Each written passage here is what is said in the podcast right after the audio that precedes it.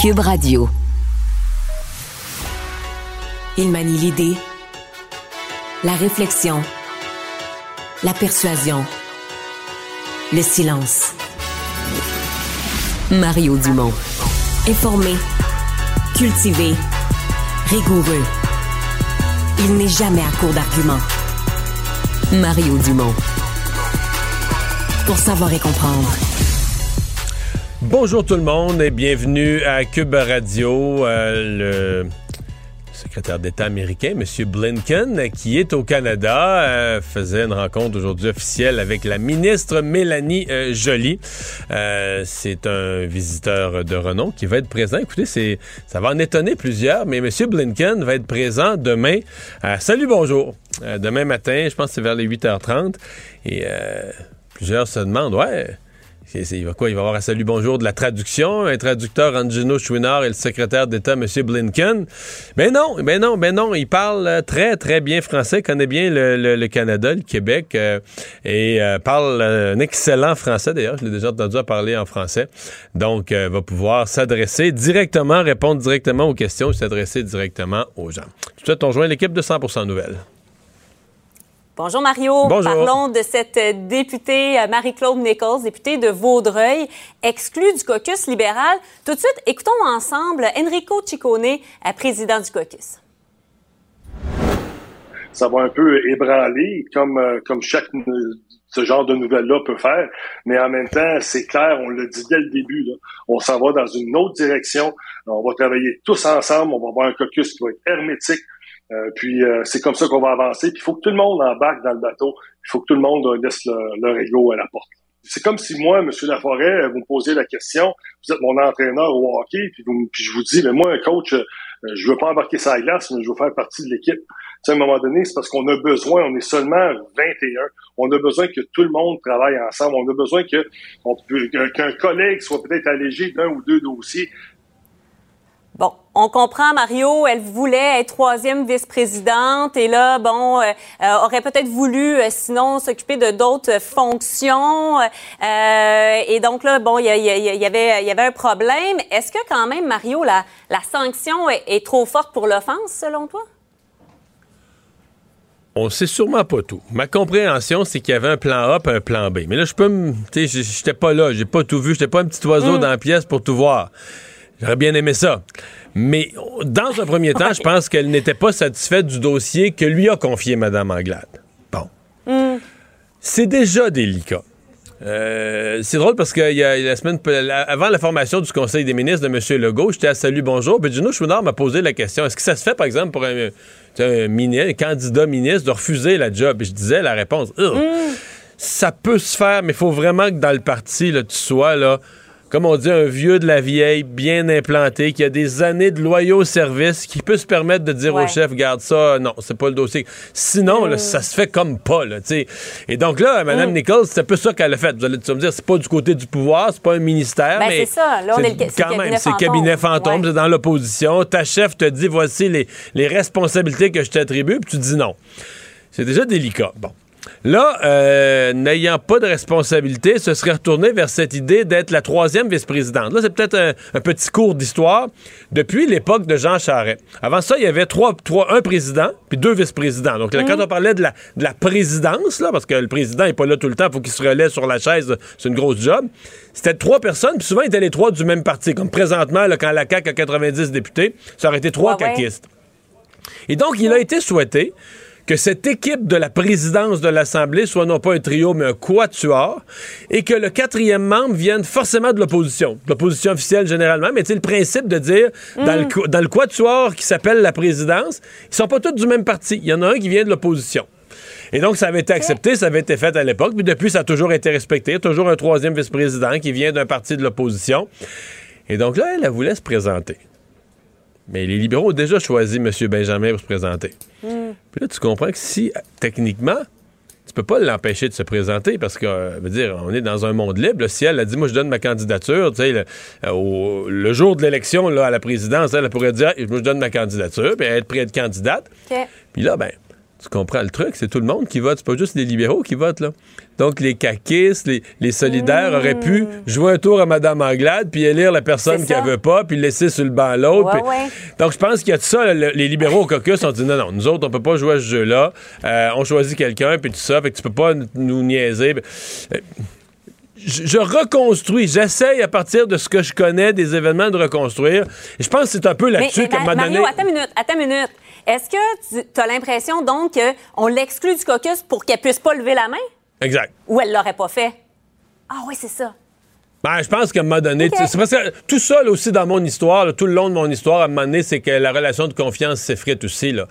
elle n'est oh, pas contente, elle n'est pas contente d'être dans le caucus, elle n'est pas contente de ce qu'on a, elle n'est pas contente qu'on la choisisse pas pour ceci, pour cela. Euh, il y mm. avait déjà, euh, Emmanuel Latraverse nous rappelait ce matin qu'il y avait déjà eu de petits accrochages il y a quelques mois avant les élections, euh, que c'est pas nécessairement euh, la préférée de Mme Anglade et peut-être vice-versa. Ah.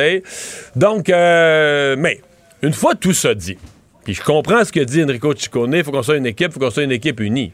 Mm. Une fois tout ça dit, tu vis la pire élection de l'histoire de ton parti, tu as juste 21 députés. Ouais. Tu as 30 ministres en face, donc tu comprends que tu as 30 jobs de critique à donner à 21 députés. Donc, normalement, là, y en a, mm-hmm. la moitié vont avoir deux jobs. Tu comprends? Tu as 30 jobs à donner à 21 personnes. C'est certain que que des gens dans le parti vont se dire, ben voyons, comment ça se fait que Dominique Anglade n'a pas réussi à satisfaire tout le monde, garder tout le monde uni? Mm. C'est sûr que dans, sa rôle, dans son rôle de chef, dans sa position, de, tout de suite au lendemain de l'élection d'essayer d'unir tout le monde. Il y a quand même un échec là-dedans. malgré qu'on va donner tous les défauts à Mme Nichols, on va dire elle n'est pas durable, elle est du trouble. C'est ce que les libéraux vont nous dire dans la prochaine semaine. Mais il reste qu'il y a une ben forme d'échec à dire t'as pas, t'avais juste 21 députés. D'ailleurs, elle, elle a sauvé son hmm. comté, Marianne, parce que la CAQ, là, je te fais une confidence. En dehors de Montréal. Comté en dehors de Montréal. En dehors de Montréal, en Montérégie, Vaudreuil. Il, la CAQ était sûre de le gagner. La, la fin de semaine d'avant, la hmm. CAQ pensait vraiment qu'il l'avait, Vaudreuil, qu'il allait le gagner. Les, libéraux disaient on pense qu'on va le sauver. Et elle, elle a quand même sauvé une circonscription libérale. Euh, Je pense pas que les libéraux voudraient avoir une élection partielle, d'ailleurs, dans ce comté-là, qui deviendrait vite en danger. Donc, tout ça pour dire que c'est quand même un échec pour Mme Anglade. C'est quand même tannant, c'est quand même plate. début de mandat, puis déjà une demi. T'en avais 21, t'en restes juste 20. Est-ce qu'elle aurait dû sortir plutôt euh, qu'Enrico Ciccone, Mme Anglade? Ben, c'est un peu une job de président de caucus. Je dois dire qu'Enrico Ciccone est très bon communicateur et particulièrement efficace dans, dans ce genre de questions. Le titre parlait de l'équipe, de la chambre des joueurs, comment on doit se comporter dans une équipe. Euh, peut-être Mme Aglade a voulu se mélanger là-dessus, mais on ne sera pas d'illusion, Marianne. Une démission dans son caucus, dans son caucus ça va avoir. Ben ça va la, ça ben va ça va la suivre. Ben quelqu'un va la questionner là-dessus. Si c'est pas aujourd'hui, c'est demain. Si c'est pas demain, c'est après-demain. C'est une question de temps. Autre sujet, la cellule de crise pour euh, tenter de trouver des solutions par rapport aux, urgences. On voit les urgentologues un peu partout, euh, sonnettes d'alarme partout. J'ai parlé avec euh, Vincent Marissal de Québec solidaire, voir qu'est-ce qu'il pensait de ça, cette cellule de crise. On peut l'écouter.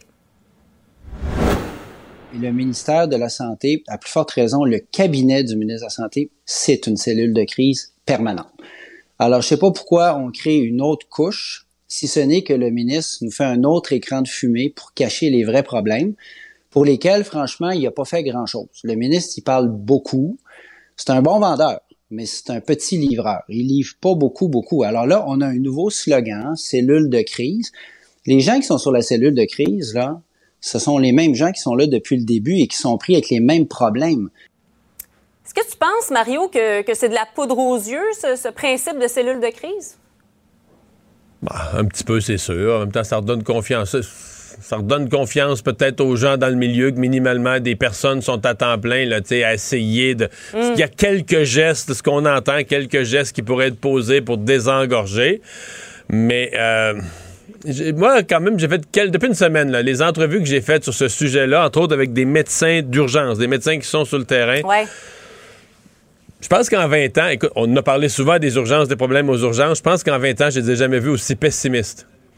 Aussi hmm, peu. Euh, tu sais, quand tu parles des solutions, ouais, il y a des choses qu'il faut qu'ils soient faites. Mais euh, on n'a pas. C'est comme si on est rendu tellement loin que. Ouais, il y, a une époque où les gens disaient, ben oui, ce serait facile à régler, le faites ceci, faites cela, désengorger les étages. Mm. Tu sais, je me souviens d'une époque où quand on parlait de problèmes aux urgences, comme si les, les gens de terrain dénonçaient un peu l'incompétence des fonctionnaires en voulant dire, posez trois, quatre gestes, puis déniaisez-vous, puis ça va se faire. Alors que là, tu dis, tu vois leurs grands yeux, il y a pénurie de personnel, on n'a plus de monde.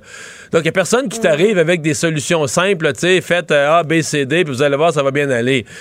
On dit, ouais, il y a quelques affaires qui pourraient être faites. Mais tu sais, mettons, Bernard Mathieu, l'ancien président des médecins d'urgence, qui est encore urgentologue à ben Maisonneuve-Rosemont, lui est rendu plus loin. Et il dit fermer des urgences. On n'a pas, on plus le personnel pour rouler toutes ces urgences-là dans le Grand Montréal. Fermez-en, puis regroupez le monde dans moins d'urgences, mais qui. Parce qu'il dit de toute façon, on fait, on fait, croire aux gens qui sont, que sont ouvertes, mais ils passeront pas, là. Ils vont attendre des heures, des heures, des mm. heures, 10 euh, heures, 15 heures, 20 heures, ils passeront pas les gens. Donc, il dit, on serait mieux d'en avoir moins puis les rendre opérationnels j'entends ce qu'il dit, mais je me dis, si le, si le ministre annonce ça demain matin, ça va être la panique dans la population. Et puis surtout les gens dans, Montréal, beaucoup de gens qui, ont, qui sont en transport en commun ou à pied ou qui n'ont pas euh, la distance. Ça, une question de distance. Tout à fait. C'est, à mon avis, ça créerait beaucoup d'angoisse, beaucoup de nervosité. Donc, on est, on est devant euh, des solutions euh, assez limitées. C'est pour ça que les cellules de crise, ils n'auront pas tant que ça plus d'outils. là. Merci, euh, Mario. On se parle demain. Au revoir. Au revoir. Savoir et comprendre l'actualité. Alexandre Morand-Villouellette.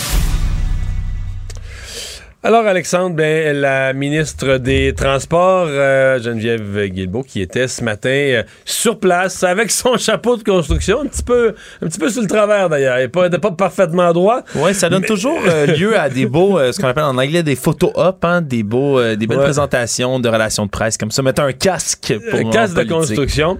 donc, qui était, était, avec un casque de construction parce qu'elle a véritablement visité d'un bout à l'autre le chantier du tunnel pendant une assez longue période. D'ailleurs, ça a mis son point de presse très en retard, mais s'est adressé à la presse, n'avait pas tant que ça de nouveau à annoncer. Là. Non, définitivement, surtout que la situation n'est pas commencée. Un peu le même message qu'elle passait plus tôt, c'est-à-dire on va attendre de voir ce qui va se passer. On exclut pour l'instant d'interdire l'auto solo aux heures de pointe, donc la suggestion qui avait été faite du côté là, des chambres de commerce à Montréal.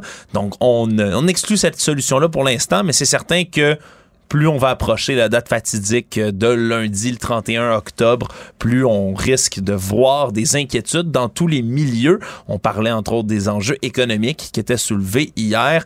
Euh, c'est certain qu'il y a des employeurs qui commencent à penser à des plans B, aussi, Mario, comme on a répété souvent cette formule-là.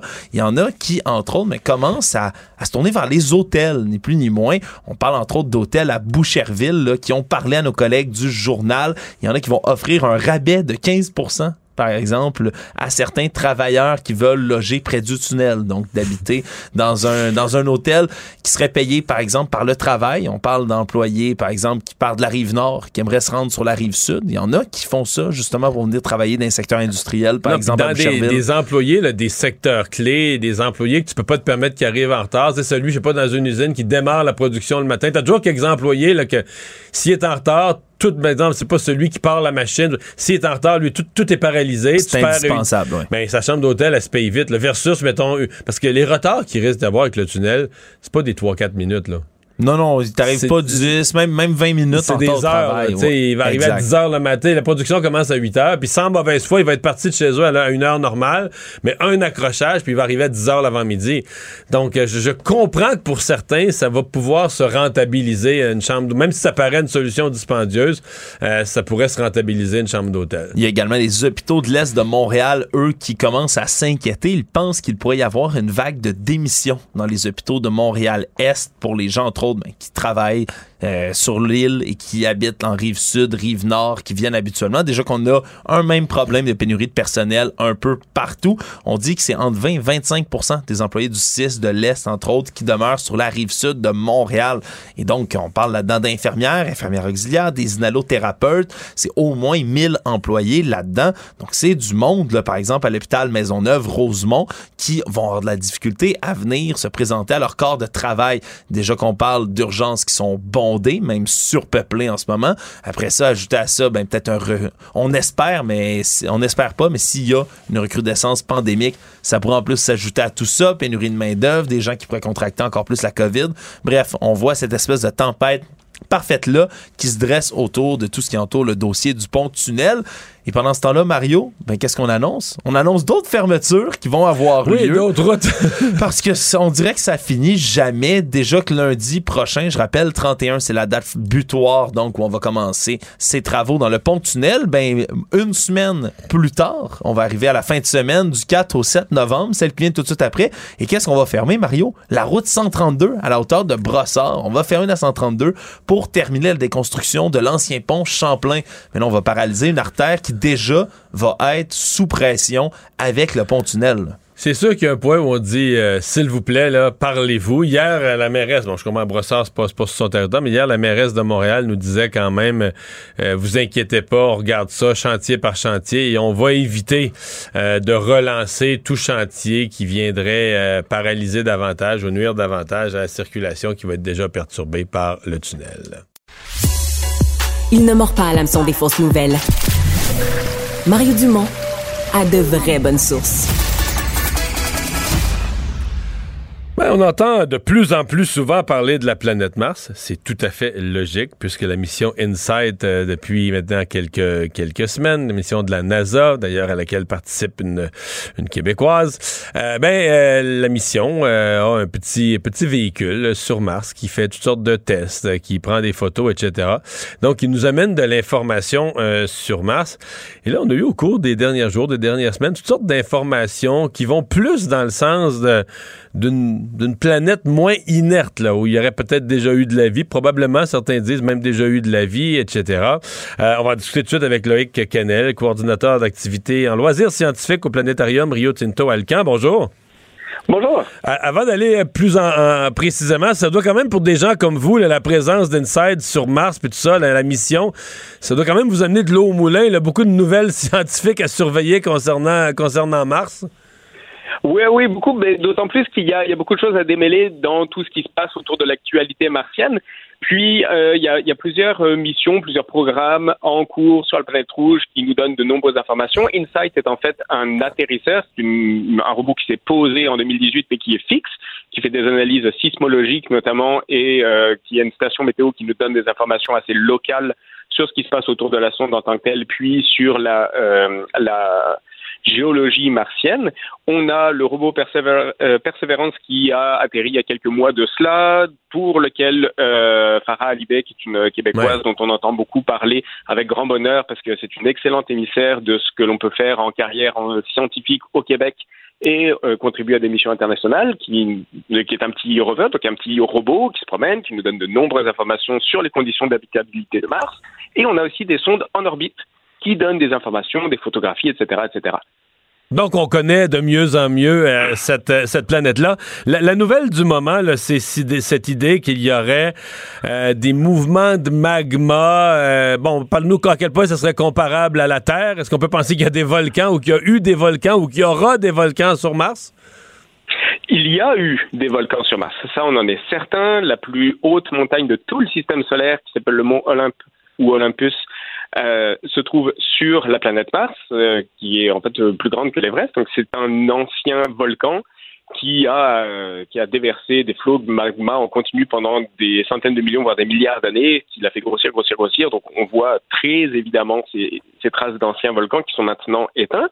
ce qu'on ce qui nous intéresse un petit peu plus récemment, c'est d'observer que la planète Mars a une activité géologique encore un peu euh, légèrement active, mais la NASA nous parlait aujourd'hui de, d'observation euh, qu'elle ne s'attendait pas à faire à l'effet qu'elle a observé un impact d'un, d'un astéroïde probablement qui est venu frapper la surface martienne et le, le robot InSight dont je parlais tout à l'heure qui fait des analyses sismographiques a pu détecter les ondes de choc qui ont été produites par l'impact et ça permet de mieux connaître l'intérieur de la planète Mars, non seulement parce que les ondes sismiques euh, se propagent d'une façon qui est propre au terrain sur lequel elles se propagent, mais également parce qu'on a pu retrouver des traces photographiques de l'endroit où l'impact a eu lieu Et on peut donc voir ce qui s'est produit. Et on voit surtout que euh, l'endroit qui a été excavé par l'impact d'un astéroïde qui, était somme toute assez petit et qui devait euh, faire moins de 10 mètres de diamètre à peu près, euh, dans les 20 premiers mètres qui ont été excavés, on trouve des blocs de glace vive qui sont donc très intéressants à, observer parce que se trouve somme toute proche de l'équateur et ce sont dans des régions qui sont plus faciles d'accès, ce sont des régions avec lesquelles il est plus facile de communiquer si on met un robot en orbite. Et c'est ces zones-là euh, vers lesquelles on aimerait possiblement envisager de futures missions habitées. Et savoir qu'il y a de l'eau, même glacée, c'est quand même pas négligeable à connaître dans, les, dans la planification des futures missions. Le fait, on a une certitude maintenant qu'il y a de l'eau, qu'il y a eu de l'eau et qu'il y a de l'eau sur Mars. Euh, il me semble que c'est, on dit, c'est, une équation quasi automatique. Il y a l'eau, il y a la vie, ou il y a eu de la vie? Il y a eu de la vie, ça, ça reste à démontrer. Et jusqu'à maintenant, tous les programmes d'exploration martienne n'étaient pas outillés pour détecter la vie. Euh, il aurait fallu qu'on trouve par hasard euh, une trace de vie microscopique fossilisée, mettons, ou active, pourquoi pas, euh, qui tombe par hasard sous un des instruments qui se trouvait ça, on à bord de, Ça, on ne l'a pas. Par contre, ce dont on est certain, c'est que dans un lointain passé, la planète Mars a été habitable. Oui, il y a eu de l'eau liquide à profusion sur la planète Mars, ça c'est certain. On en voit des traces géologiques à grande échelle, comme des traces de lacs, d'océans, des traces de coulées de boue, etc., etc., Ça, on en trouve. On a pu analyser euh, certaines bulles de gaz emprisonnées dans les roches qui, lorsqu'elles se sont formées il y a plusieurs milliards d'années, euh, ont emprisonné le gaz de l'atmosphère et en analysant la composition, on peut savoir que à l'époque, les conditions atmosphériques étaient parfaitement compatibles avec celles qu'on a connues sur Terre lorsque la vie s'est développée. Donc on sait que la planète Mars a été habitable. Pour le moment, est-ce qu'il y a une équation directe entre habitabilité et apparition de la vie? Euh, le seul exemple qu'on en a, c'est sur Terre. Est-ce qu'on va finir par en apporter la preuve sur d'autres corps du système solaire, comme la planète Mars ça sera possiblement quelque chose qu'on arrivera à démontrer ou observer dans les prochaines années. Mais pour le moment, parce que dans nos euh, dans nos cours de sciences, euh, je remonte à même à l'école secondaire, on nous disait généralement, dès qu'on nous parle de la vie, on nous dit ben à partir du moment où il y a eu de l'eau, la vie était possible. La première vie était microscopique, mais elle a été rendue possible dans des conditions aquatiques. C'est la présence de l'eau qui a été à l'origine de la vie. Donc on est porté à faire 1 euh, et 1 égale 2. S'il y a eu de l'eau, il y a eu de la vie. Euh, pour le moment, on peut inverser l'équation en se disant que sur la Terre, il n'y a pas de vie sans eau. Alors peut-être qu'il pourrait y avoir des formes de vie qui peuvent se produire quelque part dans l'univers qui ne nécessitent pas l'eau. Mais la seule forme de vie que l'on connaisse sur Terre nous démontre que l'eau est absolument essentielle à ce que la vie apparaisse ou, euh, en tout cas euh, puisse se développer et survivre sur la planète Terre. Alors faute de mieux, on cherche de l'eau, puisqu'on sait que sur la planète Terre, c'est un marqueur de vie, ou en tout cas, c'est un élément essentiel à la vie. Euh, pour le moment, on en est là, on cherche des traces d'eau liquide parce que, euh, de notre point de vue terrien, c'est le, meilleur élément qu'on puisse avoir pour nous guider vers des traces de vie ailleurs.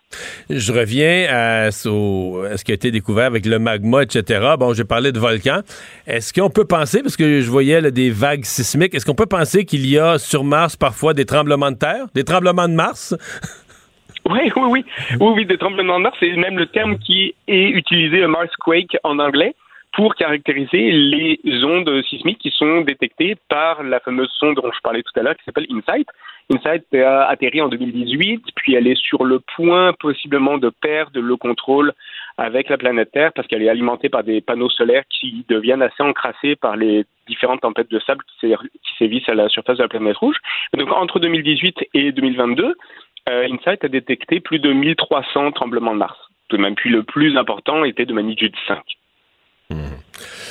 Ben voilà, on va continuer à suivre euh, tout ce qui euh, ressort euh, de ces, de ces travaux, de ces recherches sur Mars. Merci beaucoup d'avoir été avec nous. Merci beaucoup. Au revoir. Économie, finance, affaires, entrepreneuriat. Francis Gosselin. Bonjour Francis. Salut Mario, comment ça va? Ça va bien. Alors, euh, perte énorme là, pour euh, Ubisoft euh, au premier trimestre. Explication? Oui, ben explication en fait, dans les faits, c'est pas surprenant. Là. Ubisoft multiplie euh, les avis là, depuis euh, presque deux ans maintenant là, sur le décal des jeux, annule des jeux, donc ils ont quand même de la difficulté, on dirait, à reprendre l'horaire d'aller. Ça date un petit peu même d'avant euh, d'avant la pandémie, mais donc grosso modo, leur chiffre d'affaires est en, recul par rapport à l'exercice précédent. et donc, ils annoncent aujourd'hui une perte là, quand même assez importante de 190 millions d'euros pour le trimestre, euh, euh, pour le, semestre, donc pour la première moitié de l'année. Euh, et donc, donc c'est ça, c'est une très mauvaise nouvelle. Mais pourtant, dans le jeu, dans le jeu en général, je pense aux États-Unis, tout ça, il y a un paquet de monde qui ont fait des affaires en or avec la pandémie, là, que ça a été, ben, dire, les gens ont eu beaucoup de temps pour des jeux à la maison, là. Oui, oui. Donc, en gros, ce qui se passe, Mario, c'est qu'ils ont euh, clairement, là, pour des raisons que je ne comprends pas trop bien, mais de la difficulté à sortir les jeux. Donc, il y a beaucoup de jeux dans les tuyaux, dans les cartons. Euh, certains jeux qui sont euh, qui ont été diffusés, là, je sais pas si tu connais un peu ça, Mario, mais le dernier Assassin's Creed. oui, ça, je connais très bien ça. Bon, bon, le Valhalla a dépassé, là, je pense que c'était 20 millions de copies vendues. Donc, tu sais, ça va bien. C'est juste qu'ils ils arrivent difficilement à les mettre au marché. Donc, ça, ça diffère des revenus. Euh, donc, ce qu'ils ont indiqué là, suite à l'annonce de la perte, c'est qu'ils tablaient quand même sur une année conforme à ce qu'ils avaient annoncé, donc une croissance d'environ 10% mais simplement, ça va être dans la deuxième moitié de l'année. On sait que pour les éditeurs de jeux vidéo, Mario, la période avant Noël, évidemment, très, très bonne. Beaucoup de gens qui achètent des jeux, les fêtes, c'est un bon moment pour jouer, etc. Euh, et, euh, et, donc, c'est savoir. Euh, Ubisoft est aussi en, en transition. Évidemment, on sait qu'il y a beaucoup de nouveaux joueurs là, comme Epic là, qui fait Fortnite, qui est un joueur très important maintenant, qui, qui est un peu arrivé de nulle part, euh, avec des modèles très différents qu'on appelle freemium, donc qui sont des jeux gratuits qui se que se monnaie avec des petites transactions de 1 2 10 Ouais, ça, tu, Ubisoft est dans un modèle... tu joues gratuitement, mais à un moment donné, ça te prend. Faut que tu achètes une épée à une pièce pour battre un tel, ben, un tel monstre. Là. E, exactement, mais ça fait que, tu ça fait que ça attire beaucoup plus de joueurs. Donc, tu te retrouves avec des centaines de millions de joueurs qui, si chacun met un dollar, ben, ça génère euh, beaucoup, beaucoup de revenus. Ouais. Euh, Ubisoft. Puis des fois, ils se font prendre au jeu, ils se font prendre au jeu, puis ils en mettent plus qu'ils ah, pensaient, là. C'est ça l'affaire aussi. Une fois que t'es, une fois que t'es embarqué dans le jeu complètement, c'est tentant de dire, tu veux un petit complément, c'est, une pièce, deux pièces ici et là. Je vois un peu comment les jeunes jouent avec ça. Donné, ils se rendent peut-être pas compte à la fin d'une période de six mois combien, d'argent ils ont donné, alors qu'un autre jeu, tu vas l'acheter 60 euh, pièces le premier jour, 70 pièces le premier jour, tu, le sens, tu sais. Euh, absolument. Mais donc, comme je te dis, c'est une stratégie, on aime ou on n'aime pas, mais Ubisoft, donc, était vraiment pas dans ce, dans ce mode-là, historiquement. Mm-hmm. C'était vraiment des fabricants de jeux qui vendaient le jeu discret. Euh, donc, tu sais, maintenant, tout ce volet en ligne, ce volet collaboratif, Ubisoft est en train de faire cette transition-là. Euh, tu sais, des, comme je disais, des éditeurs comme, comme Epic, là, qui font Fortnite, carrément, ils impriment de l'argent maintenant. Puis une fois que le jeu est lancé, tu sais, t'as juste à fabriquer des nouvelles épées, comme tu dis, mais tu t'as, t'as plus à refaire un nouveau jeu. Ouais, ben c'est ça, t'as plus à refaire un nouveau jeu entièrement chaque année pour alimenter ta communauté. Euh, donc, c'est, un... Si on veut parler de, de, de, de, compagnies qui ont pas eu des bien bons résultats et une bien bonne journée, il n'y a pas juste Ubisoft, le Meta, l'ancien Facebook, la maison mère de, Facebook, euh, ça a été une journée tough, là. Hein? Oui, oui, ça a été une, journée tough. Puis le, le prix de l'action, là, c'est vraiment, euh, vraiment été. Euh, J'ai vu du moins 30 J'avais une manchette à la moitié de la journée, moins 24 presque moins 30 20, 25 là, en ce moment, ça, ça a remonté un petit peu. Euh, grosso modo, leur, leur revenu diminue. C'est ce qui est comme dans l'univers de l'internet là, tu sais, de ces ça se peut pas. J'en parlais hier. Google, euh, Microsoft, leur revenu n'a augmenté que de 6% ce qui est quand même un excellent euh, résultat. Dans le cas de, de Meta, on parle d'un revenu de 27 milliards par rapport à 29 milliards. Mais ce qui a l'air être la grosse, au-delà des, des, revenus qui diminuent, ce qui a l'air quand même être la grosse question de Meta, puis quelqu'un qui est sûr de sa réponse va dire allez acheter, garochez-vous, allez acheter des actions ou pas. C'est tout l'investissement, c'est le métavers. Là. sais si quelqu'un pense vraiment que le métavers, qu'en 2030, ça va être ça, puis qu'on va jouer là, avec des casques, puis qu'on va tous être en réalité virtuelle, euh, là, euh, vas-y, comme on dit, vas-y, all-in, lance-toi dans Meta. Mais le marché a pas l'air à y croire. Le marché a l'air à penser que Facebook, le Meta, dépense des fortunes investies pour créer un monde virtuel. puis que euh, si ça rapportera jamais proportionnellement à ce qu'ils investissent. c'est un peu ça le questionnement, là. Oui, effectivement. Puis c'est drôle, Mario, que tu mentionnes ça parce que demain, le 28 octobre, ça va faire exactement un an que Facebook a changé son identité de marque puis est devenu effectivement Meta. Donc, ça reste l'éditeur principalement de Facebook. Ils ont d'autres propriétés. Hein? Instagram, ah on se rappellera, ça appartient à Facebook. Et donc, le gros pari de Mark Zuckerberg et de son entreprise, c'est, comme tu dis, de parler du métavers, donc cette espèce d'univers virtuel dans lequel on va présentement exister dans l'avenir.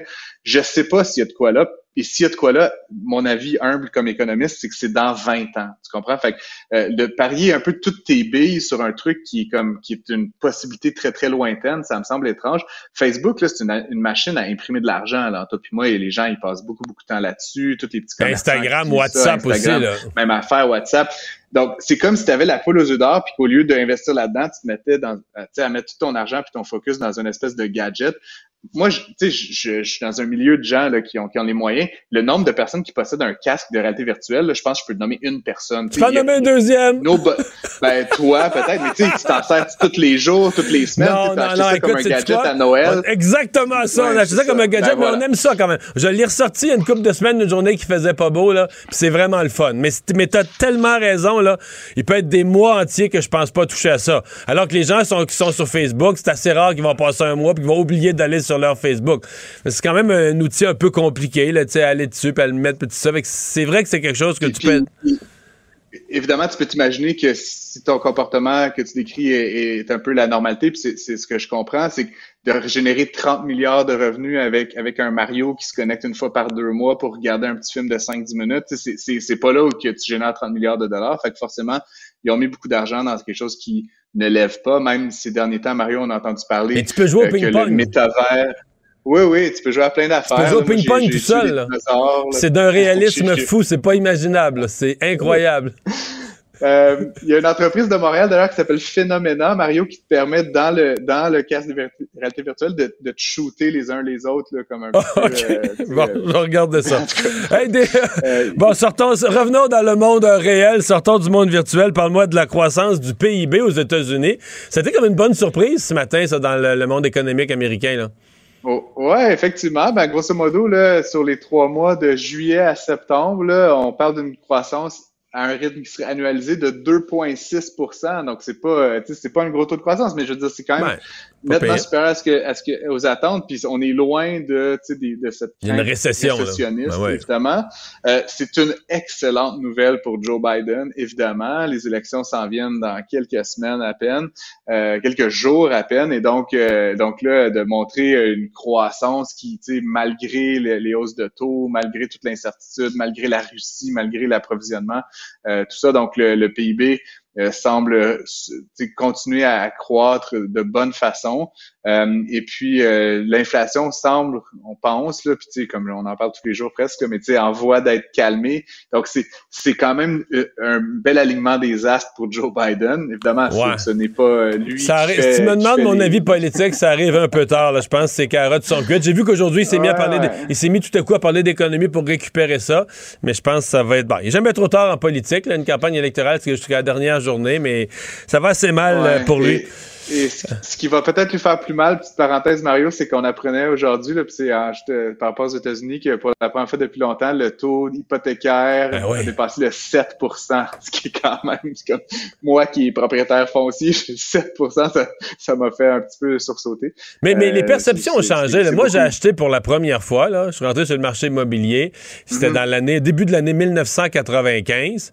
Puis je me souviens de ça. J'avais signé, je me souviens pas du chiffre exact, mais je me souviens que j'avais signé une hypothèque pour 5 ans en bas de 6. Maintenant, c'est pas 5,95. Je me souviens d'avoir annoncé ça à mon père. C'est un bon deal. Ah, ouais, ouais. Mon, moi, j'avais, je pense, 24, 25 ans. Mon père, c'est bon, puis tout ça, tu sais. Puis on trouvait.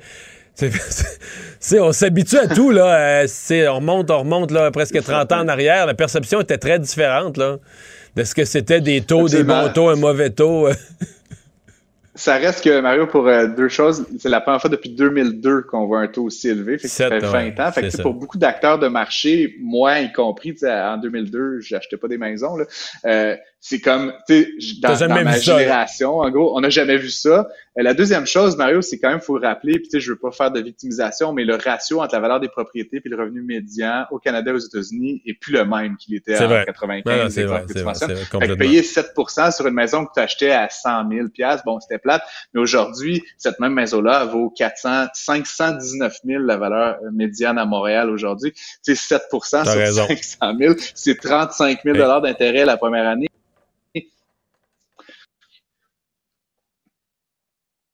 Oui. Euh, Francis? Oui, oui, je, oui, je pense qu'on avait perdu la communication. Euh, non, euh, avec le, toute la préoccupation pour la santé de nos jours, le fast-food, c'est fini, ça?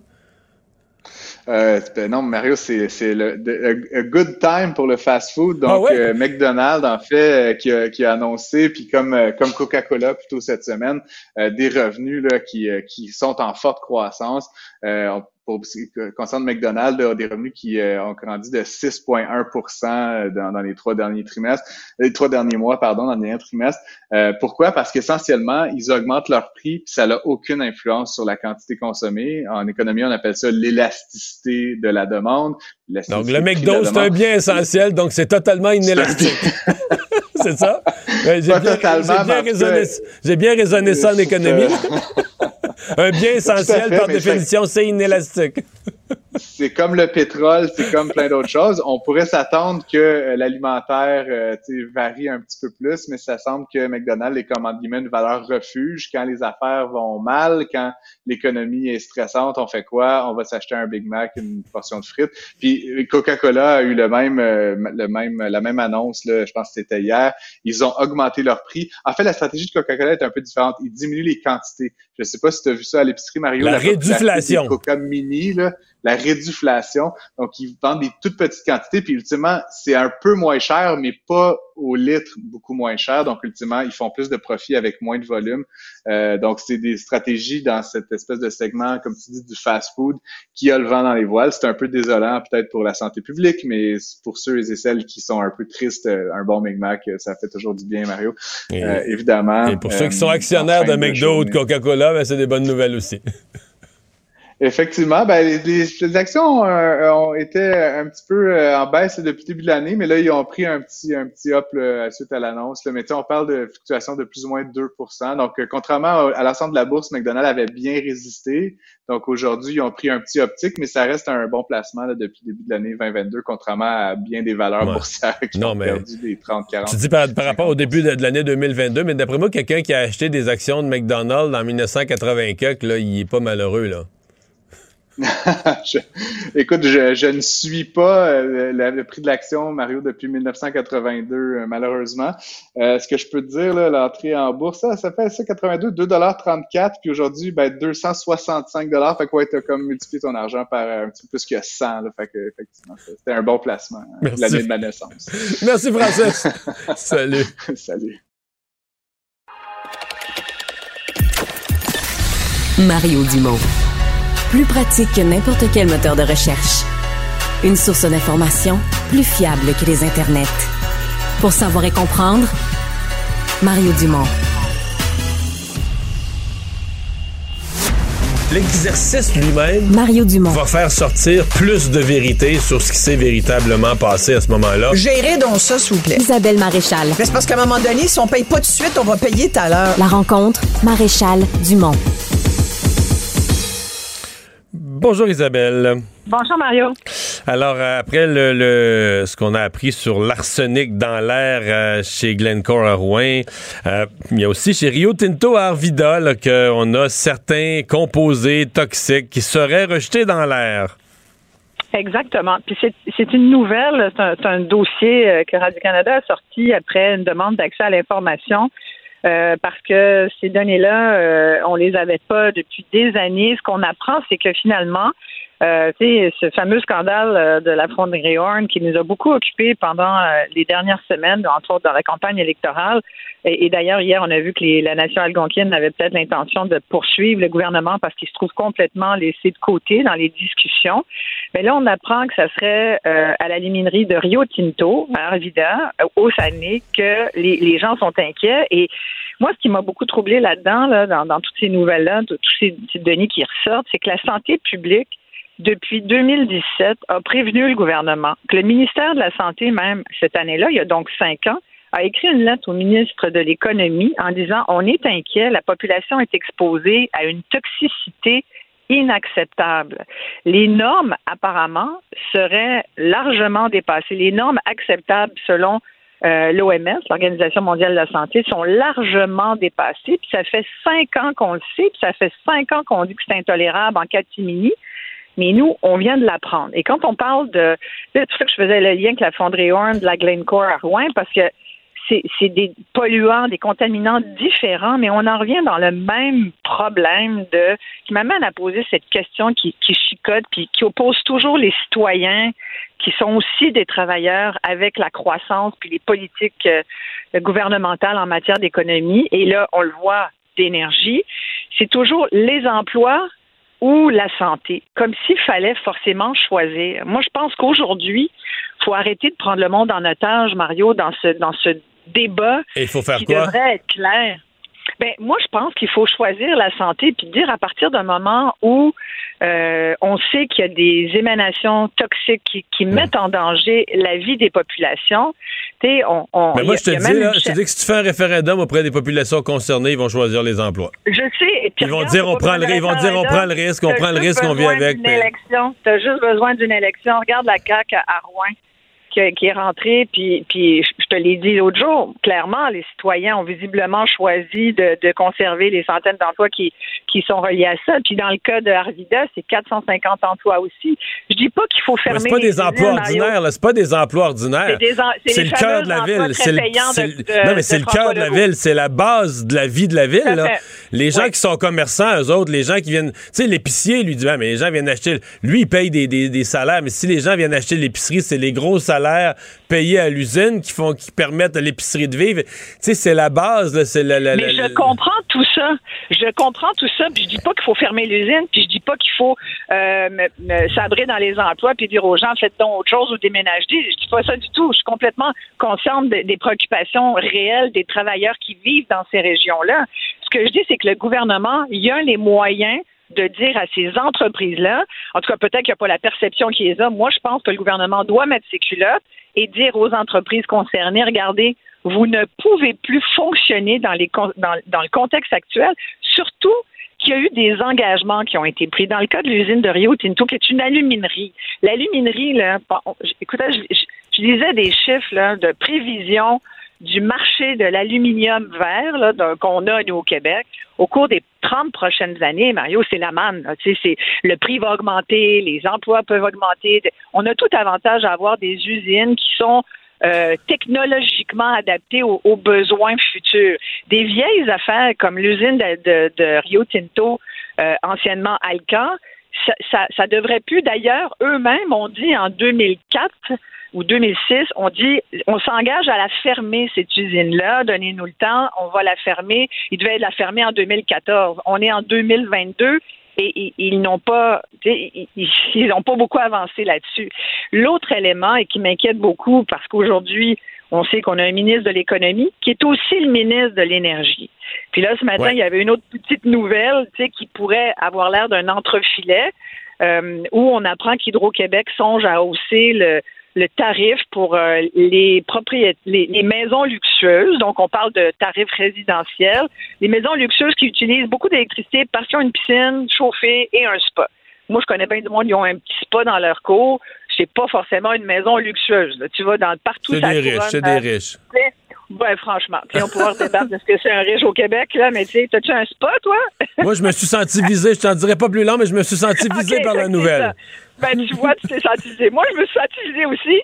Mais bref, tout ça pour dire que là, tu te dis, attends une minute, parce que le tarif résidentiel, au cours des dix dernières années, on, on, a, on a été, euh, tu sais, on a eu des, des augmentations. mais ce serait un scandale si on disait, il y a le tarif résidentiel, il y a une quantité d'électricité réservée par maison, tu sais, pour la vie normale, là, puis faire, faire, les, faire les tartes, puis faire l'essentiel, donner les bains. Mais au-dessus de ça, moi, je capoterais pas. Si on me disait au-dessus de ça, euh, tu sais, euh, chauffer la piscine, ben ça, c'est une quantité d'électricité qui est plus dans le temps. Moi, ça fait, ça fait 20 ans que je veux installer des panneaux solaires sur le toit euh, de ma maison parce que je, sais que chauffer une piscine avec de l'électricité ou du gaz, ça n'a pas de bon sens. Il y a d'autres, il y a d'autres façons de, se chauffer de toute façon là. Mais, mais pourquoi je te parle de cette nouvelle-là, qui peut avoir l'air juste le premier. Anecdotiquement, on peut dire, ah, ils vont nous augmenter les tarifs, c'est une piscine creusée, ça fera pas pleurer personne. Et ce que Pierre Fitzgibbon disait, c'était que les gens qui sont dans cette situation-là, ils peuvent payer plus. Peut-être, mais c'est pas ça, là, moi, qui m'intéresse. Ce qui m'intéresse, c'est que là, c'est ce qu'il a dit. En fait, là, c'est Hydro-Québec qui veut faire ça. Hydro-Québec a reçu le mandat de revoir apparemment les tarifs résidentiels. Pour quelle raison? Et il semble que ça vienne, que ce soit une commande de Pierre Fitzgibbon euh, qui, dit il faut absolument là, que euh, on revoit les tarifs résidentiels puis qu'on restreigne la consommation des clients résidentiels pour libérer les kilowatts pour les entreprises qui veulent investir au Québec ben, ben, ben, et qui sont énergivores. Oui, mais d'abord, d'abord pour décarboner, la première chose, la première chose, pourquoi, tu sais, l'électricité va en avoir besoin pour plus, pour dire quatre choses là. Oui, peut-être attirer des, des nouvelles entreprises, mais là c'est la quatrième. Avant ça, on a des contrats très payants avec la Nouvelle-Angleterre. On a des... Euh, et, ça, devient bien plus payant euh, comme société. Peut-être pas pour celui qui a la piscine creusée, mais comme société, c'est bien plus payant de la vendre aux Américains euh, que de la vendre à bon marché à quelqu'un qui, dans le résident, profite du tarif résidentiel pour chauffer sa piscine. Un. Deux, faut décarboner l'économie. Donc, toutes les entreprises qui ont des cheminées, qui produisent des gaz à effet de serre, euh, qui utilisent du mazout, qui chauffent les industries lourdes, etc., il faut les passer à l'électricité. Et ça, c'est pour atteindre nos pour atteindre notre 37,5% de réduction des gaz à effet de serre. Euh, il faut faire ça. Alors, avant d'attirer des nouvelles entreprises, il faut transformer nos, euh, nos entreprises existantes. Mais ça, je comprends pas qu'on nous ben, l'explique pas. Ben, tu diras ça au ministre de l'Économie puis de l'Énergie. Je suis pas sûre que c'est là qu'il s'en va. Moi, je pense qu'on nous parle vraiment beaucoup. Tu sais, pour que le ministre dise, pour que Pierre Fitzgibbon dise, il faut vraiment euh, libérer les kilowatts parce qu'on on a des entreprises porteuses pour le Québec, des investisseurs étrangers qui vont vouloir venir ici parce qu'il y a l'attrait de notre euh, hydroélectricité. Là, je suis en train, là, je que je te décris, là, ou ce qu'il décrit lui-même, c'est qu'on est en train, moi, ce, que, ce qui m'inquiète, c'est qu'on est en train de placer les premières briques du fameux Dollarama que craint Sophie Bruchu. Fait que je sais pas si le courant passe euh, et pour combien de temps il va passer, mais je pense qu'à un moment donné, il va y avoir un bras de fer entre la direction d'Hydro-Québec puis le nouveau ministre et de l'économie et de l'énergie, parce que là, il va y avoir des, il va y avoir des électrochocs, tu comprends? Mais sur la tarification, ce qui appelle l'hydro, la tarification intelligente, là, la tarification dynamique. Et ça, je trouve ça intéressant. Mais ça, c'est une étape. Mais intelligente, c'est plus que dynamique. Là. Ben, c'est, ben, tu sais, avec les compteurs intelligents, le but, c'était que tout le monde, un jour, là, que tout le monde va savoir, pas juste quelques clients qui s'inscrivent, mais que tout le monde va savoir que l'électricité, entre telle heure et telle heure, c'est plus cher, etc. Tu sais, que l'ensemble de la consommation d'électricité soit pas un tarif unique, là, soit un ensemble, tu sais, une grille de tarifs. Je pense que les Québécois, tu sais, je pense qu'on est devenu bon là, dans notre connaissance de comment ça marche l'hydroélectricité. Je pense que les gens, ils savent très bien que le matin, à l'heure de pointe, ouais, mais là, c'est pas fait présentement. Plus cher. Ben, là, en ce moment, il y a déjà 180 000 clients d'hydro, puis ça grandit chaque année. Il y a même des gens là, qui, se, qui se portent volontaires, je savais de le faire, pour cette fameuse tarification dynamique en hiver. C'est-à-dire que tu peux dire à Hydro, ben moi, regarde, je suis prêt à faire l'exercice, je vais moins dépenser de d'électricité chez moi euh, le soir euh, dans tous les mois d'hiver pour en laisser plus, pour en dégager pour ceux qui en, prennent plus. Ce que je veux dire, moi, ce qui m'inquiète juste, c'est que je veux, je veux qu'on arrête d'opposer, j'aimerais beaucoup, en tout cas, qu'on arrête d'opposer l'économie, la santé des gens, puis qu'on aussi toute la bataille entre les clients résidentiels qui vont le québécois là c'est sûr que là tu me dis c'est payant de vendre ça aux américains ben oui mais à un moment donné il faut pas que ça se fasse au détriment des, des citoyens québécois. C'est quand même notre ressource énergétique à nous d'abord. Je pourrais te nommer d'autres d'autres. Euh, non, mais là, c'est l'économiste qui va parler. C'est que tu produis un kilowatt. euh, quelle est l'utilisation optimale que tu peux en faire pour ne pas le gaspiller? Puis là, on va te dire, ben garde, l'utilisation optimale, euh, commençons la première chose, c'est la vie. Hein, mais, non, mais là, c'est la MBA qui est aussi gestionnaire qui va parler, puis qui a des employés, puis qui va dire, on ne peut pas tout regarder sous la lorgnette de la croissance, Mario. On s'en va dans le mur si on fait ça. Fait que oui, il y a les économistes, puis après ça, ben, il y a des sociologues, puis il y a des gens qui regardent tout ça, puis qui se disent, ça prend un équilibre dans la société. C'est ça, mais c'est pour si ça que je te dis est pour la croissance à outrance, puis mais le, bien utiliser chaque kilowatt, c'est pas la croissance. C'est de dire que c'est dire que quand quand t'en as un, une fois que tout le monde a eu sa, sa base pour le résidentiel, ben là, le kilowatt de plus pour chauffer une piscine, est-ce que tu es mieux de le vendre au tarif résidentiel ou t'es mieux de le vendre à un tarif plus élevé, puis que là, peut-être que la personne va justement installer un système sur son toit, ne l'utilisera plus ce kilowatt-là, puis tu viens de le libérer pour réduire les gaz à effet de serre. Mais c'est la façon dont on le dit aussi. Là. Au même titre où on a appris dernièrement qu'apparemment que dès 2026, on pourrait manquer d'électricité au Québec. Moi, je trouve qu'on fait peur au monde quand on dit ça. Quand on menace les gens qui ont des piscines, puis des... moi, je pense pas, là, sérieusement, Mario. Je pense pas qu'on va manquer d'électricité au Québec. Non, mais on est en train de nous passer un barrage. C'est ça qu'on est en train de, faire. Ah, ben oui, mais justement, moi, je dis qu'on manquera pas d'électricité parce qu'on est capable d'en produire plus quand on en aura besoin de plus. Là. Tant mieux qu'on fasse un, deux, trois nouveaux barrages. Moi, il n'y a rien. C'est notre, notre, plus grand talent faire des barrages. On devrait en faire. Hein? Ben, je pense qu'on devrait aussi penser au développement, à l'économie durable. Moi, j'y crois à la croissance durable, c'est-à-dire on continue de faire grandir euh, le Québec, puis de donner des, des emplois payants, là, ce que François Legault nous présentait, les, les jobs à 45 pièces, pas des job des jobs à 45, 50, 60 dollars de l'heure. Euh, ce qu'on veut aller créer dans les régions du Québec pour pour renforcer justement le, la richesse des régions. La femme, tout le discours sur la création de richesse, ça passe par là. Mais il faut aussi respecter l'environnement. Et c'est pour ça qu'on parle de plus en plus de croissance durable. C'est pas moi qui le dis, c'est des experts en environnement mhm. et en économie qui le disent aussi. Et moi, quand je vois en ce moment, ça fait pas longtemps qu'ils sont qui est élu là, le, double ministre, euh, le ministre de toutes là, ben il va falloir qu'il se calme un peu parce que si on se fie à ses premiers ses premiers gestes, moi je m'inquiète un peu. J'ai l'impression, il va falloir qu'on soit très à l'affût des décisions puis je suis pas sûre que le comité. J'ai l'impression qu'on risque d'apprendre des affaires une fois qu'elles auront été décidées. Là. Merci Isabelle. À demain. Ben, merci. Ciao. Il ne mord pas à l'hameçon des fausses nouvelles. Mario Dumont a de vraies bonnes sources. Alors, on est de retour. Euh, le secrétaire d'État américain, M. Blinken, qui est au Canada euh, aujourd'hui, aujourd'hui et demain, en fait.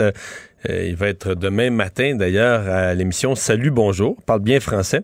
Donc, on va pouvoir euh, répondre aux questions de, de, Gino Chouinard, euh, s'adresser directement aux téléspectateurs. Mais pour parler des enjeux, entre autres, de cette renégociation de l'entente des tiers pays sûrs pour aider à régler le problème du chemin Roxham, on va discuter tout de suite avec Alexis Brunel-Duceppe, député bloquiste de Lac-Saint-Jean, porte-parole en matière d'immigration. Bonjour. Bonjour, M. Dumont. Euh, ça fait plus, ça fait longtemps qu'on en parle de ces discussions nécessaires entre le Canada et les États-Unis sur le chemin Roxham.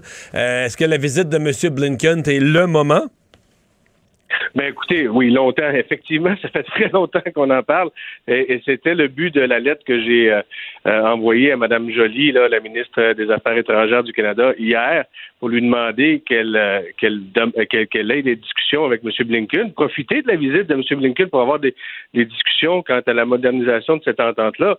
Et euh, quand vous dites ça fait longtemps, là, c'était dans la plateforme électorale des libéraux en 2019, moderniser l'entente sur les tiers pays sûrs. Depuis ce temps-là, M. Dumont, euh, je sais pas vous, peut-être que vous êtes meilleur que moi, mais j'ai pas vu grand progrès dans la négociation. Là. Et c'est un problème. surtout que euh, on regarde euh, ce qui se passe présentement au chemin Roxham. en 2022, on va recevoir autant de gens euh, depuis, euh, si on additionne 2019, 2020, 2021 ensemble, seulement pour 2022. C'est on n'est plus juste proche du mur, on est rendu dans le mur. Là. Et donc, il faut absolument renégocier cette entente-là, effectivement, mais il faut surtout la suspendre, puisqu'on a l'outil qui est à notre disposition. C'est un article de l'entente qui, qui permet unilatéralement au gouvernement canadien ou au gouvernement américain, là, euh, peu importe la partie, de suspendre l'entente unilatéralement pour une période de trois mois et la, et la reconduire ad vitam aeternam. Je vous garantis que si on faisait ça, ça, accélère, ça accélérerait les négociations entre les Américains. Malheureusement, on a l'impression que le gouvernement canadien est un peu à genoux devant les Américains et n'ose pas, euh, ose pas porter ses, euh, porter ses culottes là, dans tout eh, Est-ce que, est-ce qu'à votre connaissance, parce que bon, la, venue au Canada du euh, secrétaire d'État, hum, c'est pas banal. Est-ce qu'à votre connaissance, c'est, c'est à l'ordre du jour? Est-ce que vous pensez que cette visite-là pourrait être l'occasion, sinon d'un règlement, d'une avancée, au moins une discussion productive sur le sujet? Écoutez, c'est ce qu'on avait demandé à Mme Joly lorsqu'on lui a envoyé la lettre. Et ce qu'on a compris aujourd'hui, c'est qu'ils nous ont dit qu'ils avaient discuté de la problématique. Malheureusement, je ne sais pas si vous avez entendu la réponse de M. Blinken suite à sa rencontre avec Mme Joly, mais ce qu'il nous a dit, c'est qu'il fallait y avoir euh, il fallait qu'on ait une approche d'hémisphère, une approche continentale de toute la, la, la situation des migrants.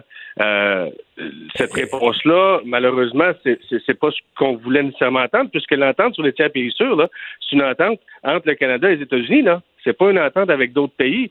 Donc, si M. Blinken affirme une telle chose, ça veut dire qu'on est très, très, très loin d'être rendu à même penser à renégocier une nouvelle entente, puisque c'est sa position actuellement. Et ça, euh, je ne sais pas si vos auditeurs savent exactement, parce que ça peut être un peu compliqué là, lorsqu'on parle d'entente sur les tiers pays sûrs, mais ce que ça veut dire, en fait, l'entente sur les tiers pays sûrs, euh, ça veut dire que lorsque euh, un migrant arrive aux États-Unis en premier, il doit faire sa demande d'asile aux États-Unis. Il ne peut pas la faire à un poste frontalier canadien. Donc, ça. S'il se présente à la colle au poste frontalier officiel, on va lui dire, vous êtes dans un pays que le Canada considère comme sûr, on peut pas vous accepter. Donc, la, seule façon pour eux de rentrer, c'est de rentrer par un chemin illégal, par un chemin de, chemin de campagne où il n'y a pas de poste frontalier et de se faire arrêter sur le territoire du Canada par la GRC. On résumerait comme ça, Vous, avez, bien résumé ça. C'est parce qu'il y avait une faille dans l'entente, ça ne concernait pas les entrées irrégulières. Et donc, c'est pour ça que Roxham existe.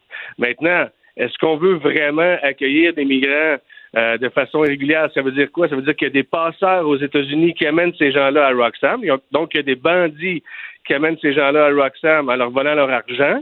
Puis lorsque ces gens-là traversent la frontière, ils se font accueillir par la police. Pas une façon d'accueillir les gens, ça, selon moi, M. Dumont. Euh, si on suspendait l'entente sur les tiers pays sûrs, ça rendrait possible les demandes d'asile à tous les postes frontaliers sur toute la frontière canadienne. Ça veut dire que le et les aéroports. Et les aéroports, mais ça, ça, ça, les aéroports, on a déjà des demandes dans les aéroports lorsque c'est le premier pays où ça arrive.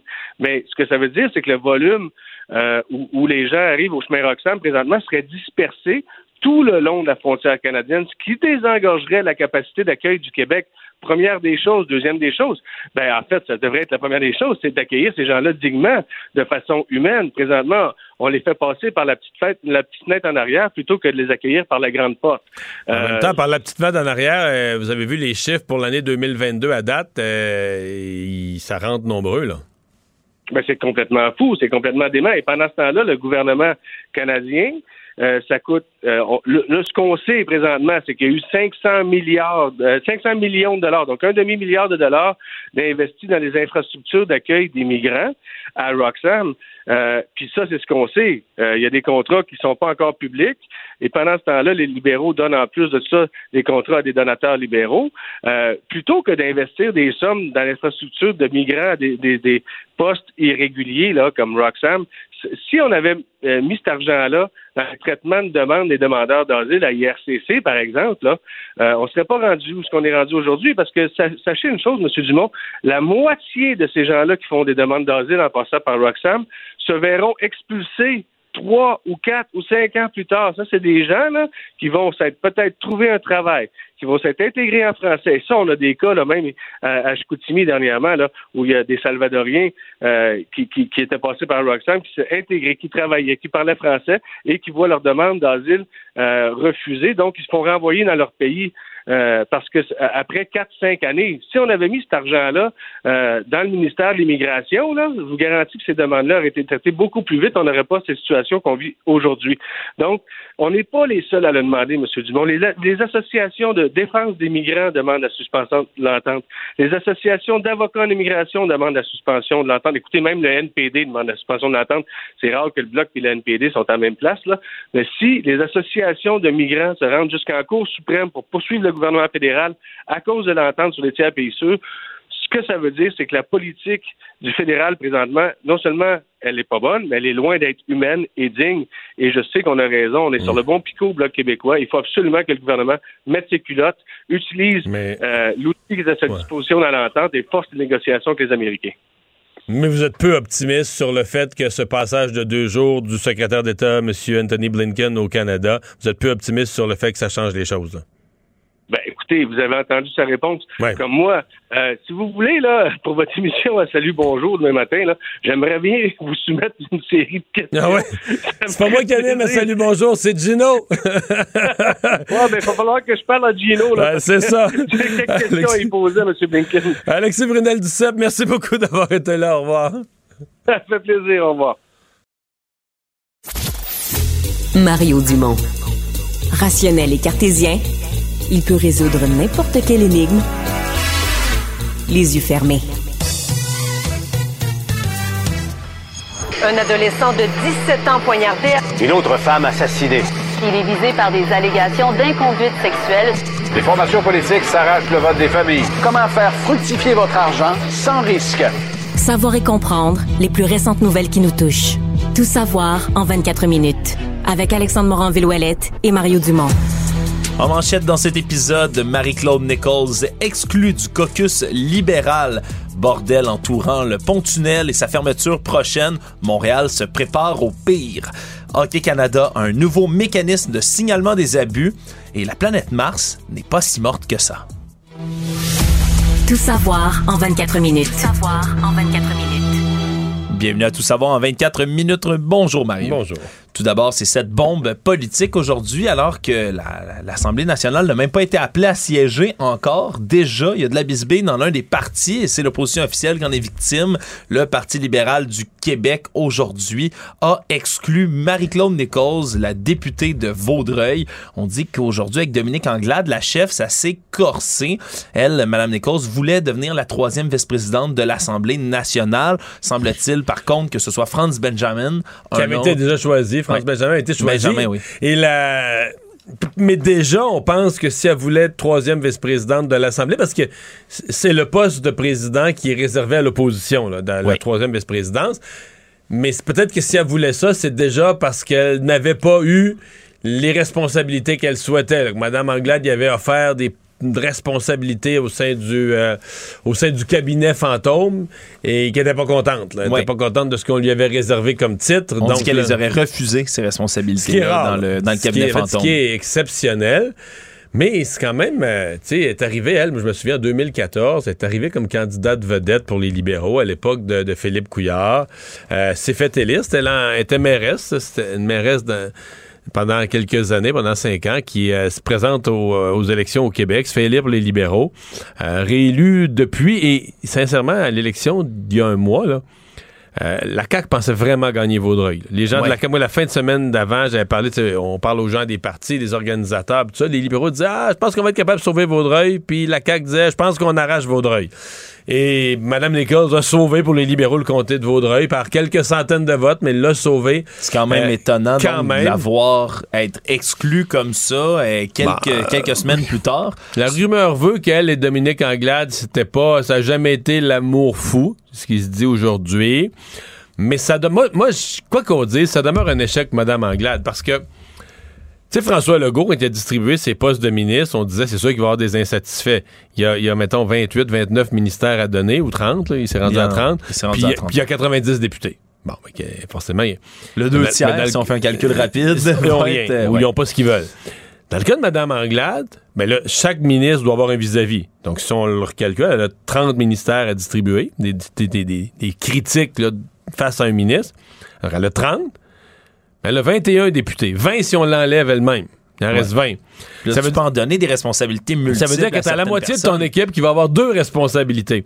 Alors là, tu peux dire comment tu pas réussi, alors que tu pas vraiment une grande difficulté là, de donner des bons dossiers à beaucoup de monde.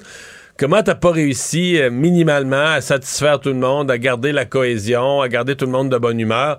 Alors moi, même si aujourd'hui les gens défendent Dominique Anglade, on va dire, je sais, les libéraux, on va nous dire pendant la prochaine semaine, ah, Marie-Claude Nicole, je te dis que c'est pas drôle, mais pas facile, puis c'est tout un caractère, c'est ça qu'on va nous dire, je, suis habitué.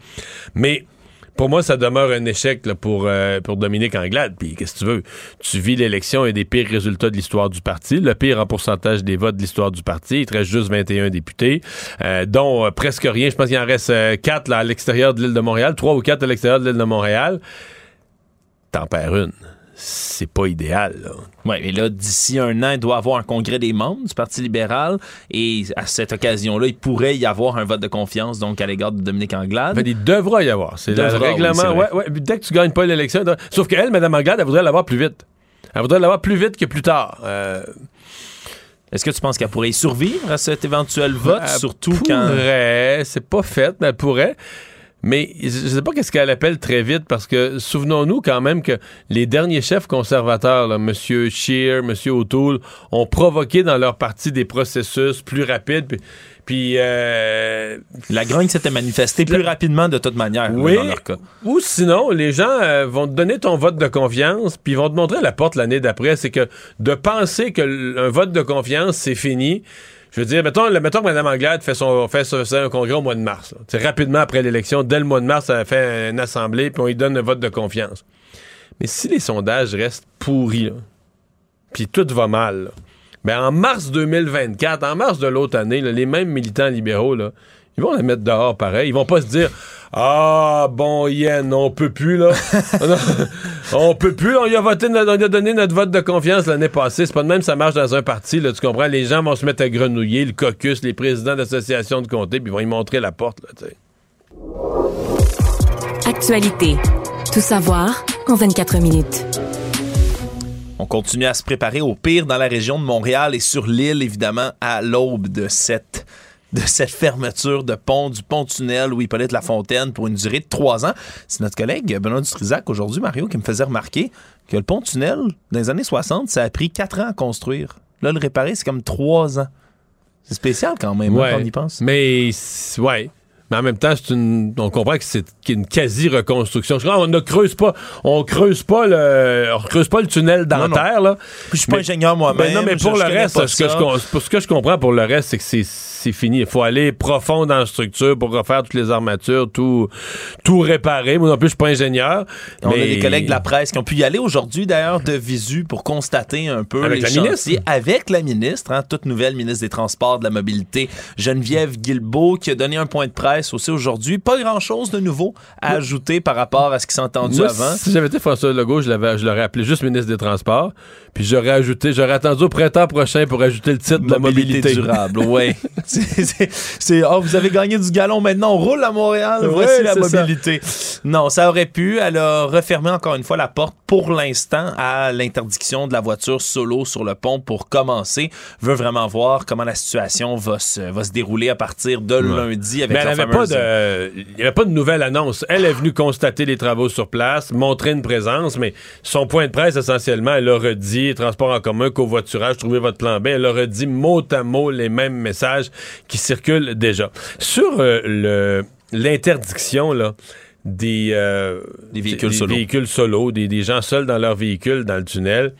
Euh, depuis, depuis que c'est sorti, là, depuis 24 heures, c'est incroyable tout ce qu'on entend comme témoignage de gens qui racontent leur histoire propre. Puis je vais te dire, la, la situation la plus intéressante que j'ai entendue, d'ailleurs que j'ai répété toute la journée, c'est une infirmière qui reste à Varennes, travaille à Maisonneuve-Rosemont. Ah, et c'est tout à fait logique. Elle, je veux dire, les deux, là, t'es au deux bouts du tunnel. Donc, tout à fait. Qu'elle réside là, qu'elle ait acheté une maison, pas trop cher, c'est tout très logique. Donc, le matin, transport en commun pour éviter le, tunnel. Plein de bon sens. Si elle travaille, ça commence son quart de travail à 8 heures, ça va très bien. Donc, elle pourrait dire, je vais prendre le transport en commun. Si elle finit à 16 heures, ce qui est l'heure normale pour finir, encore là, ça va très bien.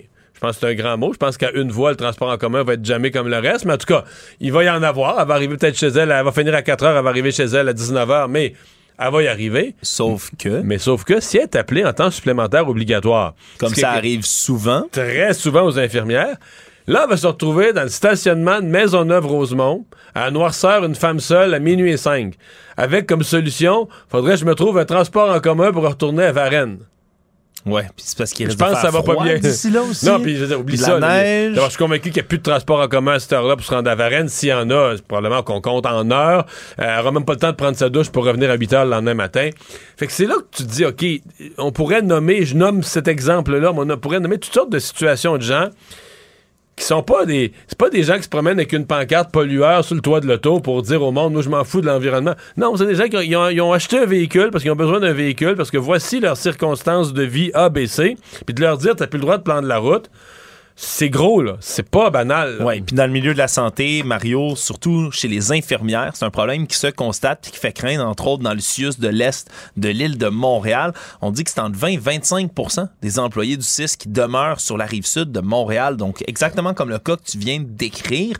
Et surtout, là-dedans, on parle la plupart à Maisonneuve-Rosemont, comme tu le nommais, c'est à peu près 1000 employés. Puis déjà, on constate au sein du syndicat qu'il y a des employés qui réfléchissent à quitter leur emploi pour aller s'installer que ailleurs. C'est ça. Si, ben, si t'es dans le domaine de la santé, va donner ton nom à Pierre Boucher, à Charles Lemoyne, engagé à, à 10 minutes, Saint-Hyacinthe, à tous les hôpitaux de la rive sud. Ils vont pas te dire on n'a pas besoin de personnel, on a notre monde là. il y a un manque de, il y a une pénurie de personnel ahurissante dans le milieu de la santé, comme dans tous les milieux, mais encore pire dans la santé. Donc, lorsqu'on on donne sa candidature, il n'y a pas de difficulté à trouver ça un nouvel se emploi. peut là, que tu perdes au niveau de tes conditions ou ton ancienneté et tout ça.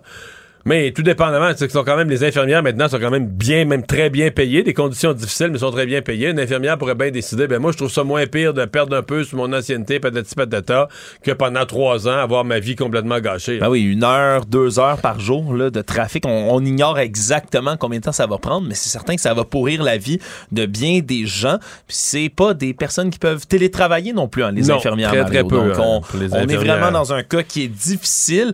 L'autre euh, domaine, c'est surtout les usines aussi euh, qui commencent à se manifester, les travailleurs d'usines qui doivent être là, eux aussi en présentiel. C'est ils ne peuvent pas penser être en télétravail pour activer les machines lorsqu'ils arrivent. Il y en a en ce moment qui se font courtiser par les hôtels, Mario. Il y a des propriétaires d'hôtels Toutes qui... les solutions font surface. là. Exact, qui font des rabais, qui vont euh, imprimer des affiches, des publicités pour courtiser ces travailleurs-là qui pourraient, par exemple, choisir, euh, je sais pas, travailler dans un quartier industriel sur la rive sud à Boucherville, par exemple, et qui habitent tout juste sur la rive nord, qui pourraient décider de loger dans un hôtel, par exemple, les 3, 4, 5 jours par semaine où ils sont à l'usine, puis retourner chez eux pour le reste. Tout ça, ça pourrait coûter même moins cher aux employeurs. Donc, c'est des mesures, là, on... je sens qu'on, quand on a dit euh, du côté de- du gouvernement, trouvez votre plan B, là, c'était leur slogan. Ouais. Je pense des plans B, C, D, E, F. On va en trouver pas mal dans les prochains jours. Et tout ça, Mario, se déroule sur un fond de d'autres fermetures du 4 au 7 novembre Mais ça, c'est prochain. toujours bon. Hein? Ça, c'est fou. La 132 qui va être fermée dans- à Brossard, dans le secteur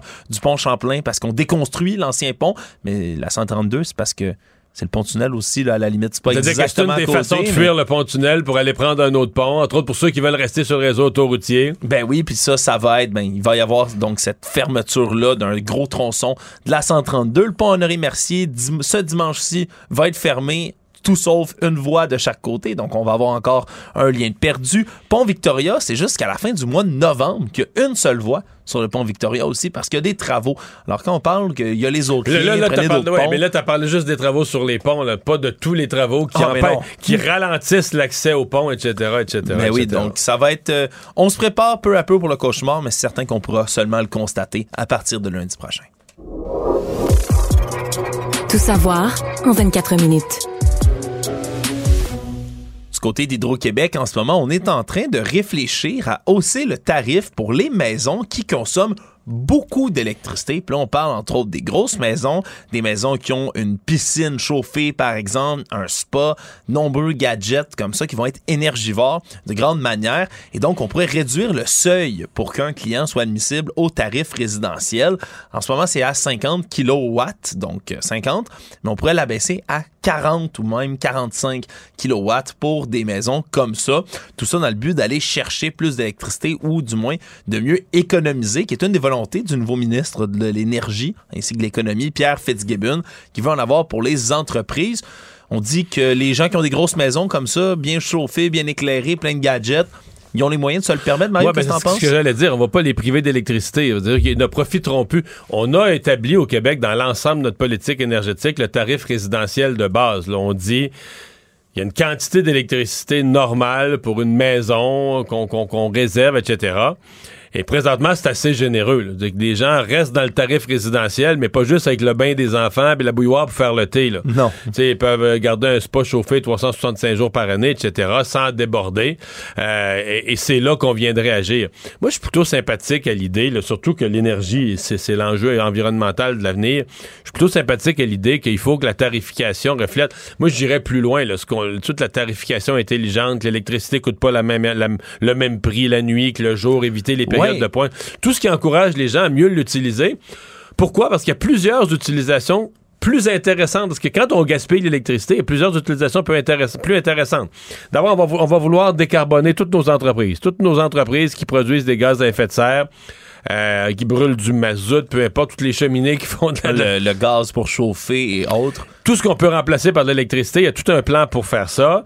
Deuxièmement, on va vouloir vendre aux Américains, ce qui ça aussi est une réduction des gaz à effet de serre. On va remplacer des, sources d'énergie beaucoup plus polluantes. Et pour nous, on vend à gros prix, donc c'est plus intéressant que de le vendre au tarif résidentiel de quelqu'un qui l'utilise. Ben Parce que euh, spa, piscine, exemple des chauffes piscines, il y a d'autres moyens de les chauffer. Il y a le solaire que tu peux utiliser. Si tu augmentes le tarif, tu vas inciter les gens à utiliser d'autres moyens. Il y a toute une logique de dire qu'on utilise bien chacun des kilowatts qu'on produit parce qu'il est, euh, parce qu'il est précieux. Je comprends que si des gens ce matin interprètent la nouvelle en se disant, ben là, euh, c'est quoi la joke, là, on va, on, va se priver, on va se priver de chauffer nos piscines pour aller attirer des grosses business énergivores. Je pense, sincèrement, je pense pas que ce soit ça le, plan. Non, d'ailleurs, tu fais bien de parler là, de ces programmes là, dynamiques, tarification dynamique. Le problème, c'est qu'à date, ça attirait pas beaucoup les gens. Il y a à peu près 180 000 clients sur 4 millions d'Hydro-Québec seulement qui sont inscrits Il n'y a pas à cette consommation-là. Non, mais là, maintenant, ce qu'on veut faire, c'est qu'on on soit inscrit de facto à ce programme-là lorsqu'on va sur Hydro-Québec. Donc, à place d'aller de, de, s'inscrire pour y participer, vous y participez d'emblée. Vous devez, vous devez aller cocher si vous voulez pas hmm. y participer par la suite. Mais tout ce qu'on vient de dire, c'est pas fait. C'est des choses qui sont présentement qu'on dit que Hydro-Québec... On y réfléchit. Considère ces idées-là, exactement. On reparle d'Hockey Canada aujourd'hui qui ont euh, indiqué avoir modifié leur mécanisme de signalement des incidents d'abus. On a dévoilé qu'on a adhéré du côté d'Hockey Canada au programme de sport sans abus, nouvelle initiative qui veut prévenir, contrer la maltraitance dans le sport. Et donc... Il n'y avait pas tellement le choix, là.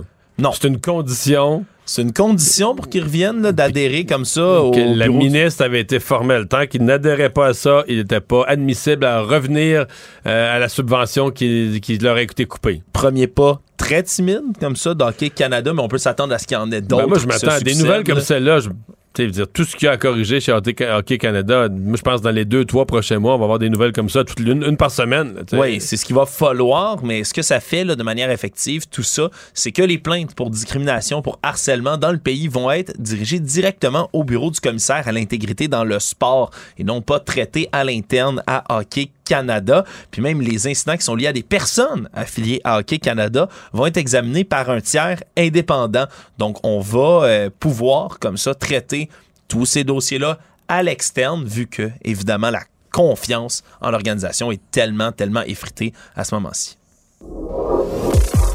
Savoir et comprendre. Tout savoir en 24 minutes.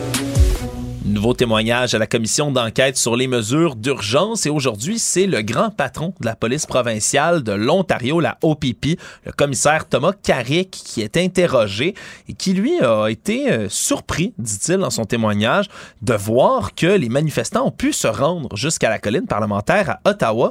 Dans leur tête, à eux, ils pensaient que les manifestants seraient stationnés à l'extérieur de la ville par la police d'Ottawa et seraient donc emmenés par la suite au lieu de la manifestation avec des autobus et des navettes. Et euh, du côté de Peter Slowly, qui lui est le chef de la police d'Ottawa, c'est vraiment les deux corps de police qu'il faudrait différencier dans cette histoire, mais lui a répondu tout de suite avant que la manifestation arrive. Il disait bah, c'est la, job de la police provinciale, ça, de barrer les camions. Nous, on peut pas faire ça. Semblait donc avoir une espèce d'imbroglio entre les deux. Ça n'a pas été un gros, euh, ça pas été un gros exemple quand on parle de la collaboration ou de la coopération entre les corps de police, puis d'une qualité d'échange d'informations, puis de, de coordonner ces actions, ça faisait euh, ridicule. il faudrait, fallait s'attendre à ce qu'il y ait des choses comme ça, mais euh, ça faisait ordinaire aujourd'hui. Pour les, gens d'Ottawa qui écoutaient ça, tu disais ok, nos corps de police, on, on paye une police provinciale de l'Ontario, on paye une police dans la ville d'Ottawa, puis ils sont pas foutus de se parler là. Ben oui, surtout que par la suite, Peter Slowly, lui, chef de la police d'Ottawa, mais quatre jours plus tard, quatre jours après le déclenchement des manifestations, soudainement, il est comme allumé que les manifestants étaient là pour rester, que ce n'était plus une manifestation, c'était une occupation. Et ça, je le rappelle, malgré tous les signes avant-coureurs, les rapports qui avaient été déposés sur son bureau par rapport au fait que les manifestants venaient nombreux. Il rendu compte qu'il allait rester. Euh, je il s'en est rendu compte en, même temps que nous autres. Là. Je me suis, on le montrait à TV, les gens construisaient. Moi, je me souviens, les gens avaient des des, des perceuses, mais pour visser. Là, euh, Construisaient des abris en bois.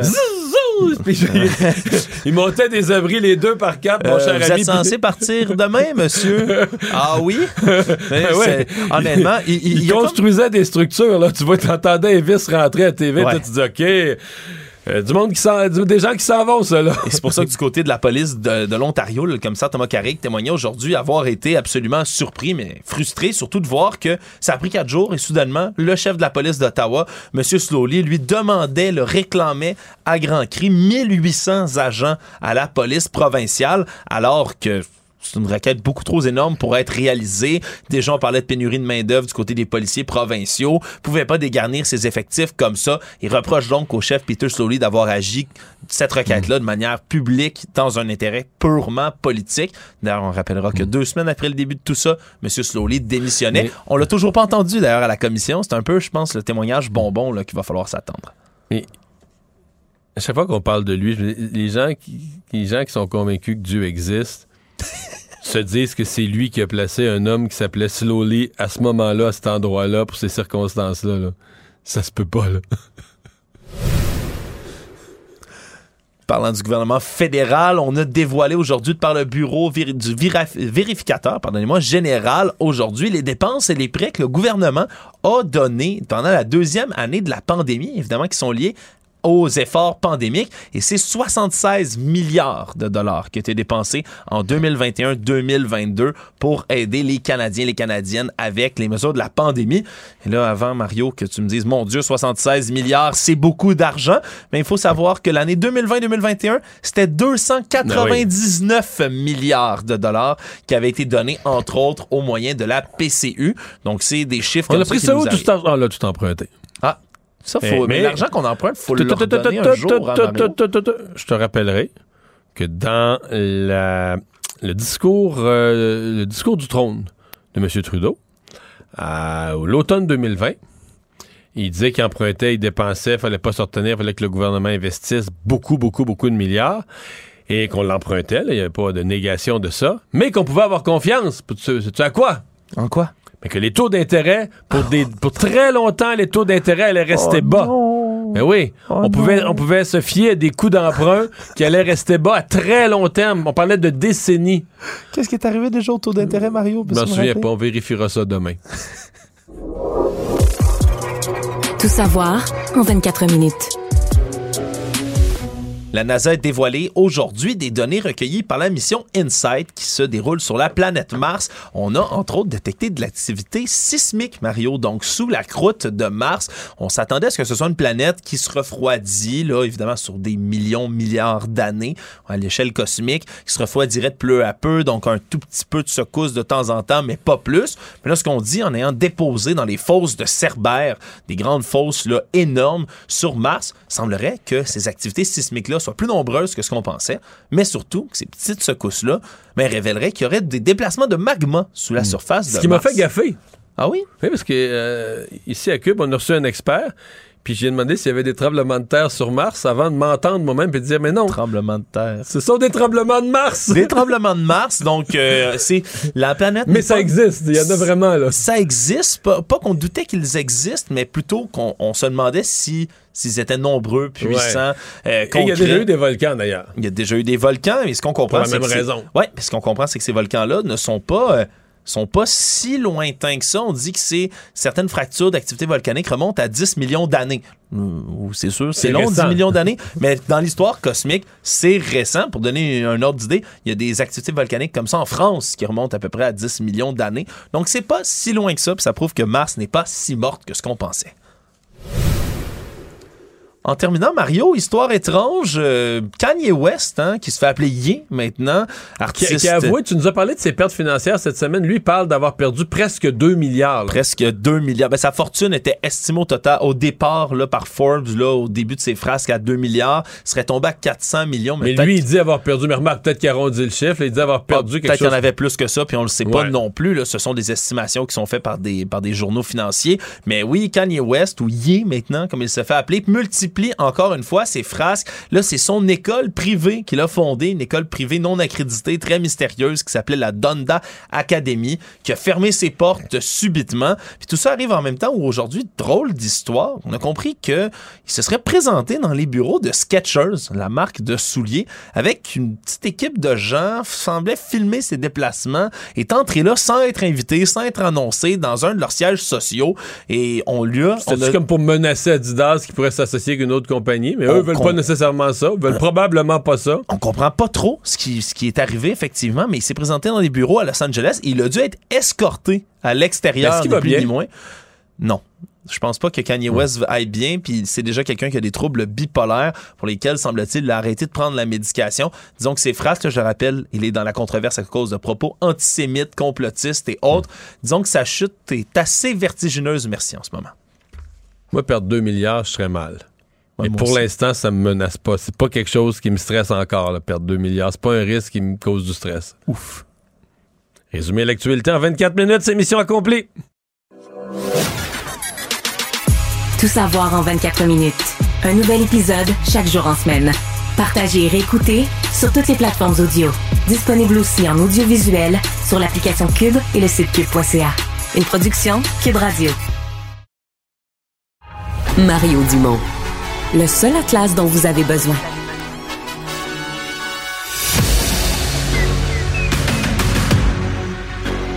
Emmanuel Latraverse. J'ai pas de problème philosophique avec ça. Mario Dumont. Est-ce que je peux me permettre une autre réflexion? La rencontre. Ça passe comme une lettre à la poste. il se retrouve à enfoncer des portes ouvertes. Là. La rencontre, la traverse, Dumont. Bonjour Emmanuel. Bonjour. Alors, c'est de la grosse euh, visite, de la grande visite au Canada. Le secrétaire d'État, Anthony Blinken, sur deux jours, aujourd'hui et demain.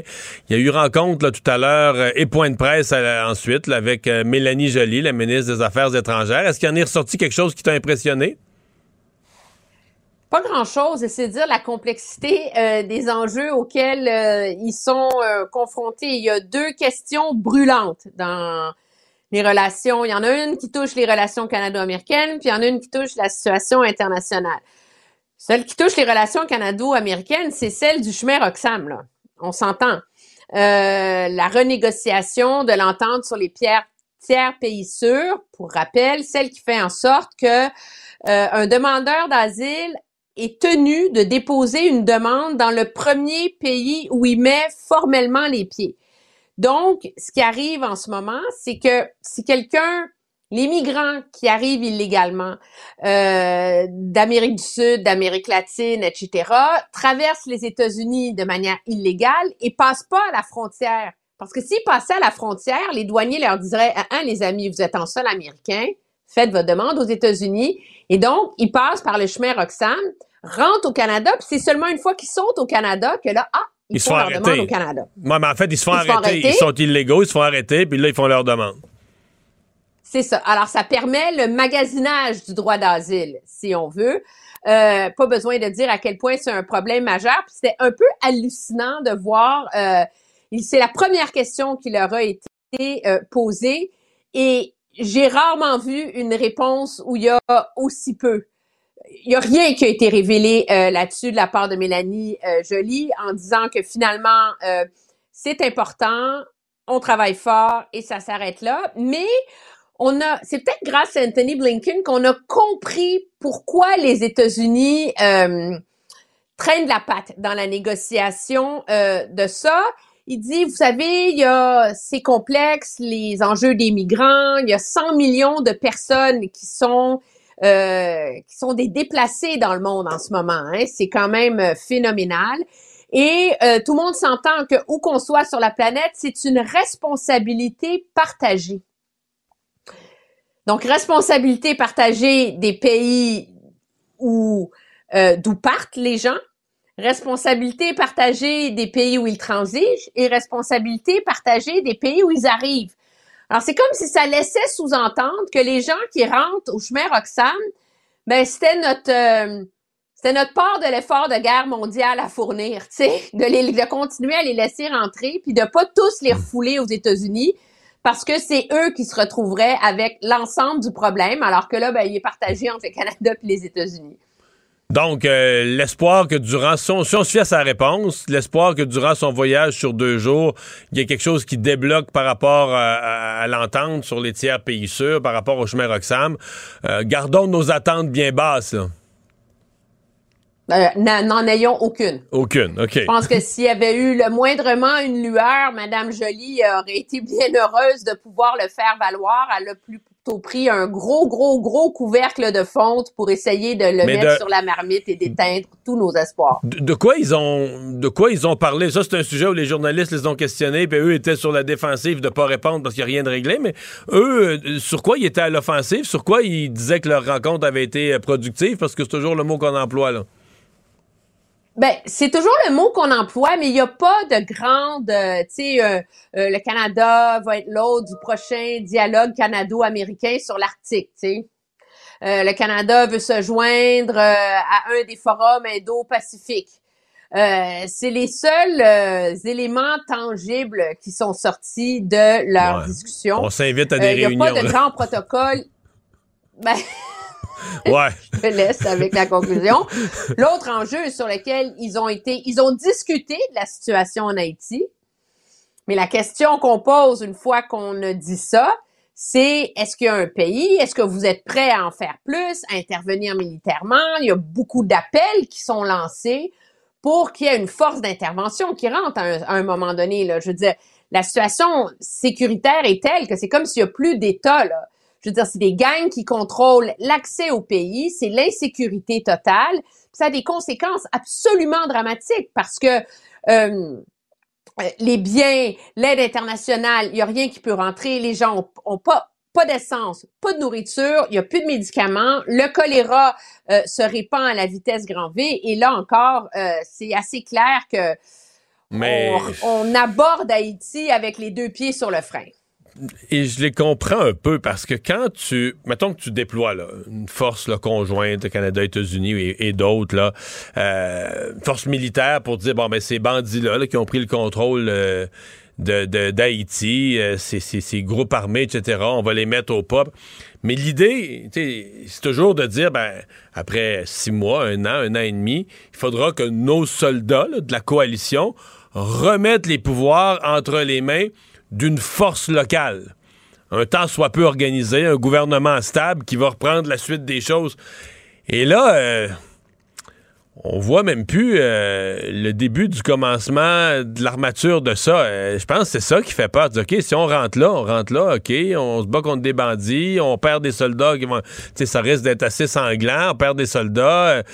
Puis, puis quoi après? Puis un an après, on est, on est plus avancé? On a-tu des forces locales à qui remettre le pouvoir? Je pense que ça inquiète ben non, ce que, beaucoup, là. C'est ce que les aventures, en vérité, en Irak et en Afghanistan ont un peu démontré. C'est que quand tu rentres, le moment où tu mets le pied, il faut que tu saches c'est quoi le plan de sortie, c'est quoi l'échéancier, il faut que les structures soient en place. On peut pas...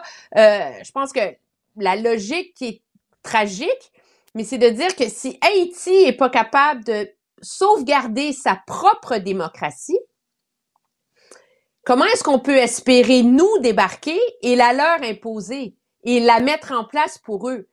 Euh, et c'est et c'est ça qui fait que philosophiquement, même si c'est absolument cruel et inhumain de voir l'état de la situation dans ce pays dans lequel objectivement Il y a eu un immense engagement politique, éthique, moral, humanitaire depuis des décennies, puis il y a des liens très importants qui nous lient à cette communauté-là.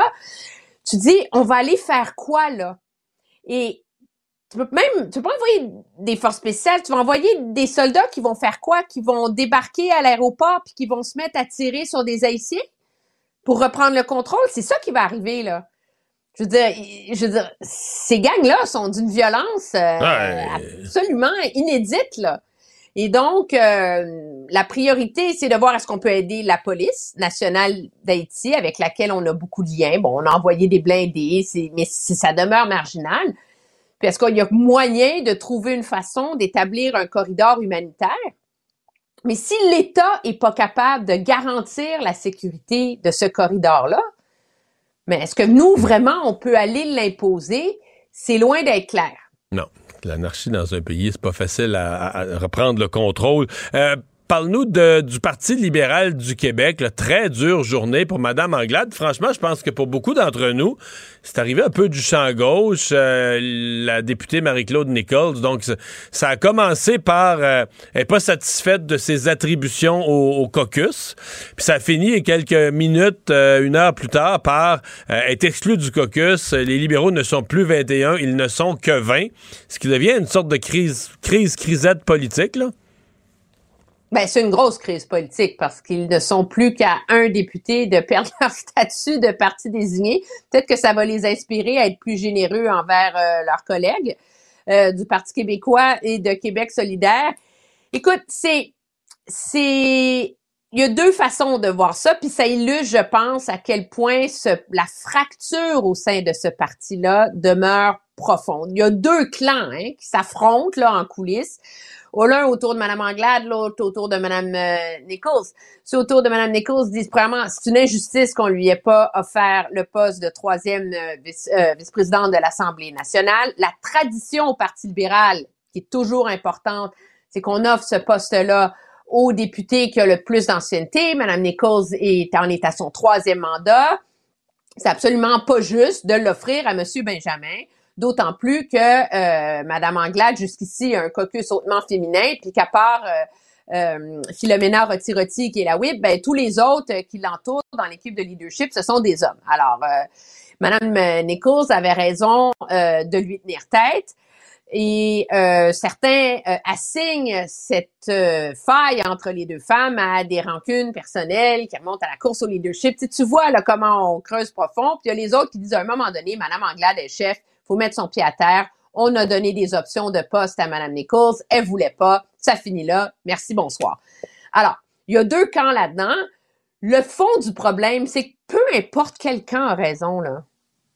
Quand tu es un chef et que ton leadership est ébranlé, le premier test de leadership, c'est de pas exposer la fracture au sein de ton propre parti.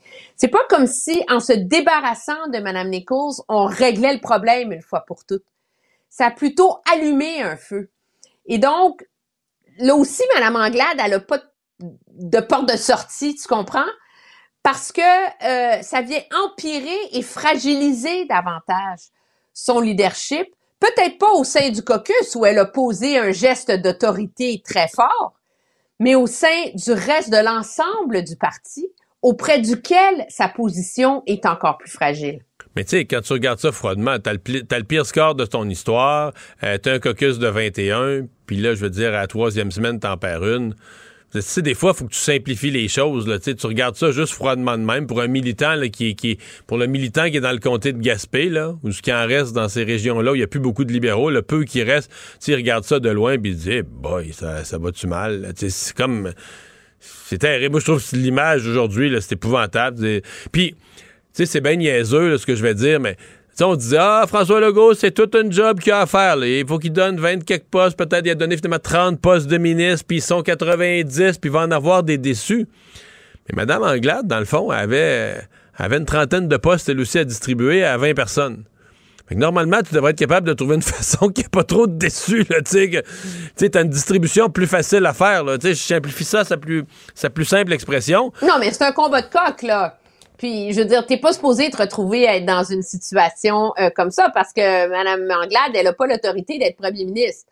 Alors, c'est, c'est, moi, je suis de ceux qui voient là-dedans pour elle un échec de, de leadership parce que ça ne fait que mettre de l'huile sur le feu de la grogne de ceux qui en lui veulent déjà.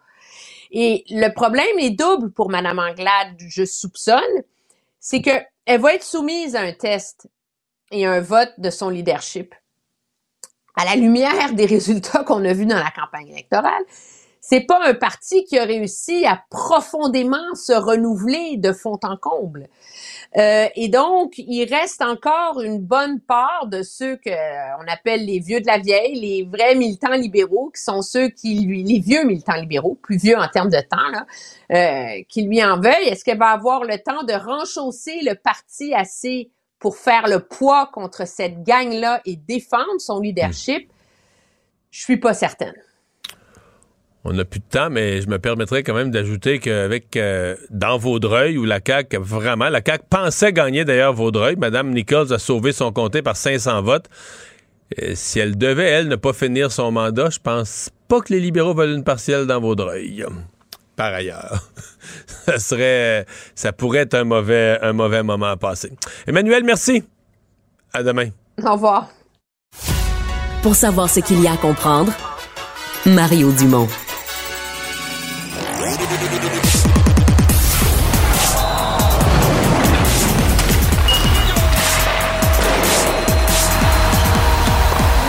Jean-François Barry, un chroniqueur pas comme les autres. Salut Jean-François. Salut Mario. Et si on se parlait d'abord de tennis? il est incroyable. Non, mais il... on dirait qu'un sportif, un athlète, à un moment donné, a des périodes où il est vraiment sur son X, le, physique, la tête, tout est aligné droite. Et là, c'est le cas pour Félix auger Mais moi, j'ai l'impression que ça appartient à la Coupe Davis. Te souviens-tu de la Coupe Davis? Oui. On a, on a affronté les Espagnols pour l'envoyer jouer contre Alcaraz, qui était numéro un mondial. Il l'a battu. Je ne sais pas si ça lui a donné cette confiance-là, mais depuis, depuis le mois d'octobre, on peut dire ça, dans les deux dernières semaines et, demie, mais il n'a pas perdu. Dix matchs de suite pour Félix Mais ce matin, ça a été quasi même pas intéressant. là. Ce matin, écoute, 6-1, 6-0. Il a dit lui-même que c'était son meilleur match en carrière en 49 minutes. Et c'était pas contre euh, un nobody, là. la 28e raquette mondiale. Habituellement, euh, dans ce niveau-là, ça donne des matchs, le 6-4, 6 ça donne des matchs. Là. Souvent, le favori va l'emporter. C'était Félix le favori, mais à cette vitesse-là, -là, c'est phénoménal. Mais je sais pas si tu as vu la fin. La fin, les, le dernier as, sur un deuxième service, il a passé un as, là. C'est le dernier point du match. Son adversaire a même pas bougé. Il était fixe c'est comme une euh, comme une fusée qui a passé à côté de lui la balle puis il avait les yeux ronds puis il allé serrer la main. c'est devenu une nouvelle arme là, pour euh, Félix auger son service euh, au tournoi de Florence qui a gagné là, en demi-finale, il en a fait 27 as. 27. Ça c'est des points bonnies là, tu fais juste frapper la balle une fois, pouf, elle est passée puis c'est terminé. quand tu dis elle est passée là, elle passe pas à peu près. Il est grand, son mouvement, son arc est grand, ça rentre au poste, mon cher c'est quelque chose. Il est dans sa zone et là, il n'a que 22 ans. Puis aujourd'hui, dans le match, il y a eu une séquence à un moment donné. Là, il a gagné 46 des 62 points. 62 échanges. Il en a gagné 46 sur 62. Là. Il y a eu toute une séquence. Euh, on espère qu'il va se classer là, pour le championnat des joueurs qui a lieu dans les prochaines semaines. Là, il va jouer encore de finale contre euh, Boblik, qui est 38e joueur mondial j'ai l'impression qu'il est en confiance, qu'il a appris à gagner. Tu sais, pendant un bout de temps, il se rendait en finale. Ouais, il perdait tout le temps les finales. Ouais, ouais. Il réussissait pas à les gagner. Là, on dirait qu'il est vraiment dans sa zone. Là, c'est deux à deux semaines. D'ailleurs, c'est beaucoup de tournois. Là, parce que souvent, ils prennent des, des, des, pauses puis tout ça, mais il a gagné deux tournois de suite. Là. Ouais, mais là, c'est des petits tournois. Hein. C'est pas des, des, tournois du Grand Chelem, donc c'est pas des, des, des 3 de 5, c'est des 2 de 3. Fait que j'imagine que pour eux autres, c'est pas, pas grand-chose. Puis lui, il veut accumuler des points pour se classer pour le championnat des joueurs à la fin de l'année, pour le tournoi ultime. Moi, j'ai hâte de le voir contre les Medvedev contre les euh, Zverev, contre euh, Alcaraz là, dans, un, dans un tournoi. Parce que là, euh, j'y enlève rien, là, mais on dirait que j'ai l'impression que demain, s'ils affrontaient, là, que, que là, là il y aurait vraiment une chance contre, le top 3 mondial. Fait que, il est sur toute une lancée, Félix Auger-Aliassime. On va continuer de le suivre. Canadien qui amorce un voyage à Buffalo ce soir. Quatre matchs sur la route pour le Canadien. Les Sabres, généralement, euh, c'était pas des matchs bien le fun. Euh, un jeudi soir, on affronte les Sabres. Ça donnait pas le goût de le regarder. Mais là, les Sabres vont bien. Tous les jeunes qu'on a repêchés dans les dernières années commencent à prendre du galon. Il y a Owen Power qu'on a repêché il y a deux ans, premier total. Et il y a, euh, euh, tu te souviens de Rasmus Dalin? On l'a repêché il y a cinq ans. Ça a été long. Puis tu sais, ça se peut que ce soit long à Montréal pour certains avant de s'établir dans la Ligue nationale de hockey. Mais présentement, il est dans les meilleurs joueurs de la Ligue, meilleurs défenseurs. Donc, les Sabres, ce ne sera pas une proie facile ce soir pour le Canadien. Samuel Montembeau va être devant le filet de la cage des glorieux. Est-ce qu'on peut encore les appeler comme ça? Mmh. Dû, à l'histoire, oui, sans doute. pas d'Edmondson. Euh, il s'est entraîné aujourd'hui, mais toujours sans contact. Donc, il ne va pas jouer ce soir. Euh, Armia non plus. Slavkowski et Petzetta étaient aussi euh, en dehors de l'alignement. Les petits changements. Mais il y en a un gros. Hoffman obtient une promotion. Martin Saint-Louis a dit qu'il aimait bien son engagement dans les derniers matchs. Il s'est créé plus de chances de marquer, donc il, à lui de saisir sa chance. C'est ça qu'il a dit. Donc, euh, il va jouer avec Caulfield et Suzuki. Fait que j'appelle pas ça une chance. Là. C'est, le premier trio, mais je vais te lancer une question là-dessus. Pour moi, il y a trois choses qui peuvent amener Hoffman sur le premier trio. Soit Saint-Louis l'aime vraiment, voit des choses qu'on voit pas, puis il dit, garde, je pense qu'on pourrait être surpris. Si on, si on le met à l'avant-scène, on va le motiver, on pourrait être surpris, il va nous donner du, début puis du bon hockey. Soit on veut l'échanger, puis on dit, faut le mettre dans la vitrine, faut qu'il arrive quelque chose parce que le gars a quand même un gros contrat, 5 millions, euh, il faut faire quelque chose avec. Ou soit que on a l'intention de le renvoyer au balotage à Laval, n'importe où, sur une tablette, puis que Saint-Louis, devant ses boss, puis devant Jeff Molson, puis devant ceux qui signent chèques, veut pouvoir dire Hey, moi, là, les amis, j'ai tout essayé, j'ai donné toutes les chances, je l'ai mis sur le premier trio, puis euh, peux pas m'en demander plus. Moi, c'est un des trois, mais je sais pas lequel. Tu vois, moi, c'est pas ça.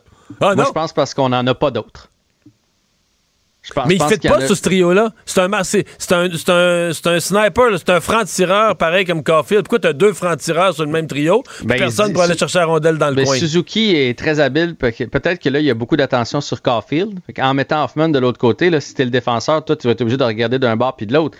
Mais je pense surtout, c'est que là, Monahan, on veut le retourner avec euh, Kirby Dack parce que c'est pathétique dans le cercle des mises en jeu. Donc là, Monahan va prendre les mises en jeu pour Kirby Dack. Fait que là, Dack peut pas aller là. Monahan peut pas aller là. On va pas y mettre de Rouen. On s'entend là-dessus. Gallagher pas assez rapide. Anderson, on l'a essayé euh, plusieurs fois, ça fonctionne pas. Puis là, ben, après ça, tu tombes à Dadanoff puis Pitlick. Fait qu'il y en a juste pas d'autres. Et au dernier match, il s'est quand même créé des chances de marquer Hoffman. Fait que je pense qu'on veut essayer la combinaison. Mais Alors, il nous reste 15 secondes pour que tu me dises, tu prévois combien de points ce soir du trio euh, Suzuki, Caulfield, Hoffman? 6, 7, 8 points à 3, là? À 3, ils vont avoir 5 points. Là, je te surprends. Là. je suis en, train de faire partir l'enregistrement. là. 5 points. Deux buts sur le trio. À demain. Mario Dumont. Rationnel et cartésien, il peut résoudre n'importe quelle énigme les yeux fermés. Cube Radio. Cube Radio. En direct à LCN. C'est le moment d'aller retrouver Mario Dumont et Emmanuel Latraverse. Bonsoir à vous deux. Bonsoir. Bonsoir. La ministre des Transports, Geneviève Guilbeault, qui a visité le chantier du tunnel aujourd'hui, elle a martelé le même message, invite les automobilistes à prendre le transport en commun, les employeurs à favoriser le télétravail. Euh, Emmanuel, d'abord, est-ce que Québec aurait pu en faire davantage pour accompagner les automobilistes? Bien, pour en faire davantage, pour accompagner les automobilistes, il aurait fallu euh, le dévoiler, lancer la campagne du plan B plus que deux semaines avant la fermeture du tunnel. Euh, mais oups, on était en campagne électorale et on voulait pas le faire. Oui, il y aurait des choses qui auraient pu être faites euh, euh, de plus importantes. Euh, premièrement, on n'a qu'à penser au télétravail pour les quelques centaines de fonctionnaires qui sont touchés. Mais moi, je pense particulièrement à l'idée de mettre en service les fameux plans B, euh, la navette, les lignes de transport, les euh, trains de la ligne jaune supplémentaires pour que les gens euh, commencent à explorer leurs options face au désastre du tunnel à l'avance. C'est sûr que de le mettre en fonction plus tôt, ça n'aurait pas été les vraies conditions, mais ça mm. aurait au moins permis aux gens de se préparer davantage plutôt que d'attendre à lundi parce que ce qui va arriver inévitablement, c'est que les gens vont essayer un plan A, un plan B, un plan C, un plan D, puis ils vont retourner au plan B, puis au plan P. Ça va prendre des semaines avant que ça se mette en place et tout ça va commencer le jour J probable peut-être qu'on aurait pu mettre ça de l'avant euh, un peu il y a plus quelques semaines déjà. Mario, euh, qu'en est-il pour l'industrie du camionnage? As-tu l'impression qu'ils ont été un peu laissés de côté? Oui. Mais en fait, l'industrie du camionnage, il faut, faut penser que là, c'est c'est les ce sont les conséquences économiques qu'on est en train de voir, de plusieurs façons. Euh, camionnage pour amener des matières premières. Si on les a pas le matin à l'heure de commencer, ben tu peux avoir des entreprises où la production est ralentie, c'est des pertes. Même dans le domaine, à, à l'autre bout du spectre, même dans le domaine des, vidanges, de la récupération, euh, on dit ça va coûter cher aux villes, le transport. La plupart des sites d'enfouissement pour les matières résiduelles, des résiduelles sont sur la rive nord, même pour les villes de la rive sud. On prenait le tunnel pour amener les matières, ça prend deux heures, trois heures de plus, euh, toute l'opération de ramassage des ordures est compliquée. Donc, les conséquences économiques, c'est le camionnage. Et c'est évident, parce que dans le cas du camionnage, c'est encore plus compliqué le plan B. Euh, on n'a pas le droit de se promener n'importe comment en ville puis prendre n'importe quelle petite mhm. rue. C'est interdit. Le transport lourd est interdit dans la plupart des rues résidentielles de Montréal. Donc, dans bien des cas, il faudra aller revirer pour rester sur le réseau autoroutier faudra aller revirer jusqu'à Champlain. Ah, tu sais, c'est des détours euh, inimaginables. Oui. Bisbee, maintenant au sein du Parti libéral du Québec, déjà, diront certains, euh, la députée de Vaudreuil, Marie-Claude Nichols, qui est expulsée du caucus libéral, elle était mécontente des responsabilités qu'on lui avait confiées. Emmanuel, Dominique Anglade a-t-elle eu raison de l'expulser? Il y a seulement 21 sièges, maintenant 20 au sein du Parti libéral. C'était vraiment la seule issue possible? Juste non, pas dans mon livre. Écoute, il y a clairement deux camps là, nets là, qui s'affrontent là-dedans. Ceux qui défendent Marie-Claude Nichols, qui trouvent qu'on lui a manqué de respect, que Mme Anglade a manqué de loyauté. Ceux qui disent que Mme Anglade a fait un geste d'autorité, qu'une députée n'a pas à faire du chantage. Peu importe. La réalité, c'est que Mme Anglade vient euh, de vivre la pire élection dans l'histoire du Parti libéral. Son leadership est fragilisé. Et son problème, c'est pas d'imposer son autorité au sein de son caucus, dont la majorité lui est loyale parce qu'il y a beaucoup de gens qui sont nouveaux, qui l'appuient, etc. Le défi de Mme Anglade, c'est de gagner le respect et de convaincre les gens, les militants, qu'elle est capable de faire la paix. Et hmm. là, ce qu'elle a fait, c'est qu'elle a affiché au grand jour la fracture profonde qui se dessine au sein du parti. Mario, Mme Nichols devient donc indépendante. Ça laisse la porte grande ouverte pour qui? Québec solidaire? Il y a Éric Duhem qui dit qu'il va appeler tous ceux qui sont insatisfaits. Je suis pas certain que Mme Nichols... Quels sont les liens entre Éric Duhem et le Parti libéral? Est-ce qu'il y en a vraiment? Bah, rendu là. Quand quelqu'un... Non, ben, Éric Duhem dit même pas qu'il veut des gens qui pensent conservateurs. Là. Il dit qu'il veut des gens qui sont insatisfaits des autres partis. Mais sincèrement, je vois pas beaucoup Mme Nichols chez les conservateurs. Est-ce que je la vois plus chez Québec solidaire? Peut-être pas vraiment non plus. C'est une ancienne... Hmm. Une politicienne assez terre-à-terre, à une ancienne élue municipale. Ceci dit, euh, euh, Julie, euh, probablement que les libéraux aimeraient mieux la voir aller à Québec solidaire, la voir aller n'importe où ailleurs, plutôt que d'avoir une élection partielle dans Vaudreuil. Parce qu'Emmanuel a tout à fait raison quand elle dit le devoir de Mme Anglade, c'est pas d'avoir raison ou tort, c'est de garder son caucus uni. Et il t'en reste, tu déjà, tu n'as juste 21, c'est un des pires résultats de l'histoire du parti. Essaye au moins de garder ce que tu as. Mais en plus, c'est une circonscription. S'il y avait une élection partielle, elle a gagné, elle a sauvé son comté avec sa notoriété, une ancienne mairesse. Elle a sauvé son comté par 500 votes. Pas sûr que les mm. libéraux voudraient avoir une élection partielle là dans quelques mois. Là. C'est sûr qu'ils la perdent. Euh, je ne sais pas si vous avez vu passer cette nouvelle de notre collègue du journal, Nicolas Lachance, Hydro-Québec, songe à hausser les tarifs pour les maisons luxueuses, notamment avec des piscines chauffées, des spas, bref, des maisons qui consomment beaucoup. Euh, Emmanuel, faire payer plus cher ceux qui consomment trop, c'est une chose, mais pour que les entreprises puissent en bénéficier, euh, comment tu penses que ce sera accueilli?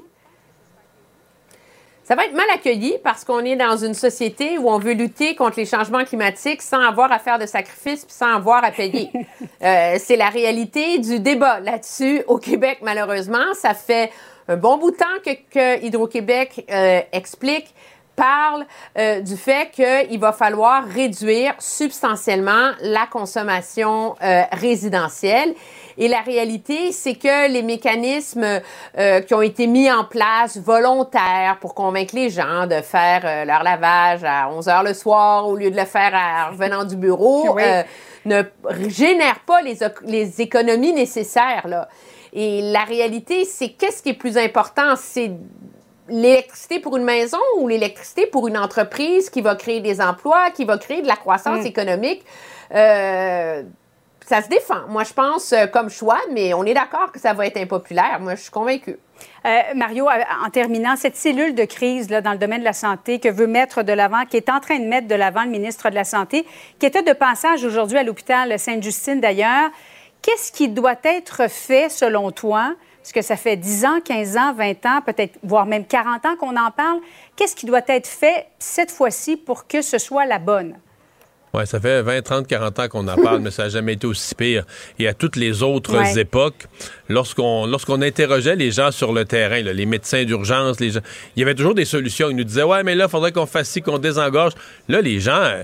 Euh, sont très pessimistes. Quand tu interviews les gens sur, leur, sur le terrain, ils ont plus là, deux, trois petites solutions miracles. Faudrait faire ci, faudrait faire ça. Ils disent écoutez, là, on n'a plus de personnel, on est vraiment dans le trouble. Euh, même le docteur Mathieu de, de l'université de l'hôpital Maisonneuve-Rosemont dit on est rendu à l'étape, on devrait enfermer des urgences. On n'est pas capable de toutes les opérer, on n'a plus le personnel. On devrait regrouper le personnel dans moins d'urgences pour donner le service. Aïe aïe, là, faisons ça. Si le ministre Dubé annonçait ça demain matin, ce serait la, mm. l'angoisse dans la population de dire où est-ce qu'on va aller se faire soigner? Donc, euh, Christian Dubé doit vraiment revenir au jeu de base, euh, s'assurer, ramener le personnel. Il va falloir qu'il agisse sur la question des agences privées qui ont, qui, ont, siphonné du personnel, etc. Ça va prendre quelques grands coups, mais euh, écoute, faut, faut être lucide. Il n'y a pas de solution facile. Et euh, un peu comme le tunnel, là, on fait pas croire au monde qu'il y aura des solutions faciles. Mm. À ce point-ci, on peut plus faire croire au monde que le temps des fêtes, le mois de décembre, le mois de janvier va être facile dans les urgences. Ça va être l'enfer. Emmanuel Latraverse, Mario Dumont, merci beaucoup et bonne soirée à vous deux. Au revoir. Alors voilà, c'est ce qui euh, met un terme à notre émission d'aujourd'hui. Merci beaucoup d'avoir été là. Je vous souhaite une bonne soirée. On se donne rendez-vous demain 15h30. Cube Radio.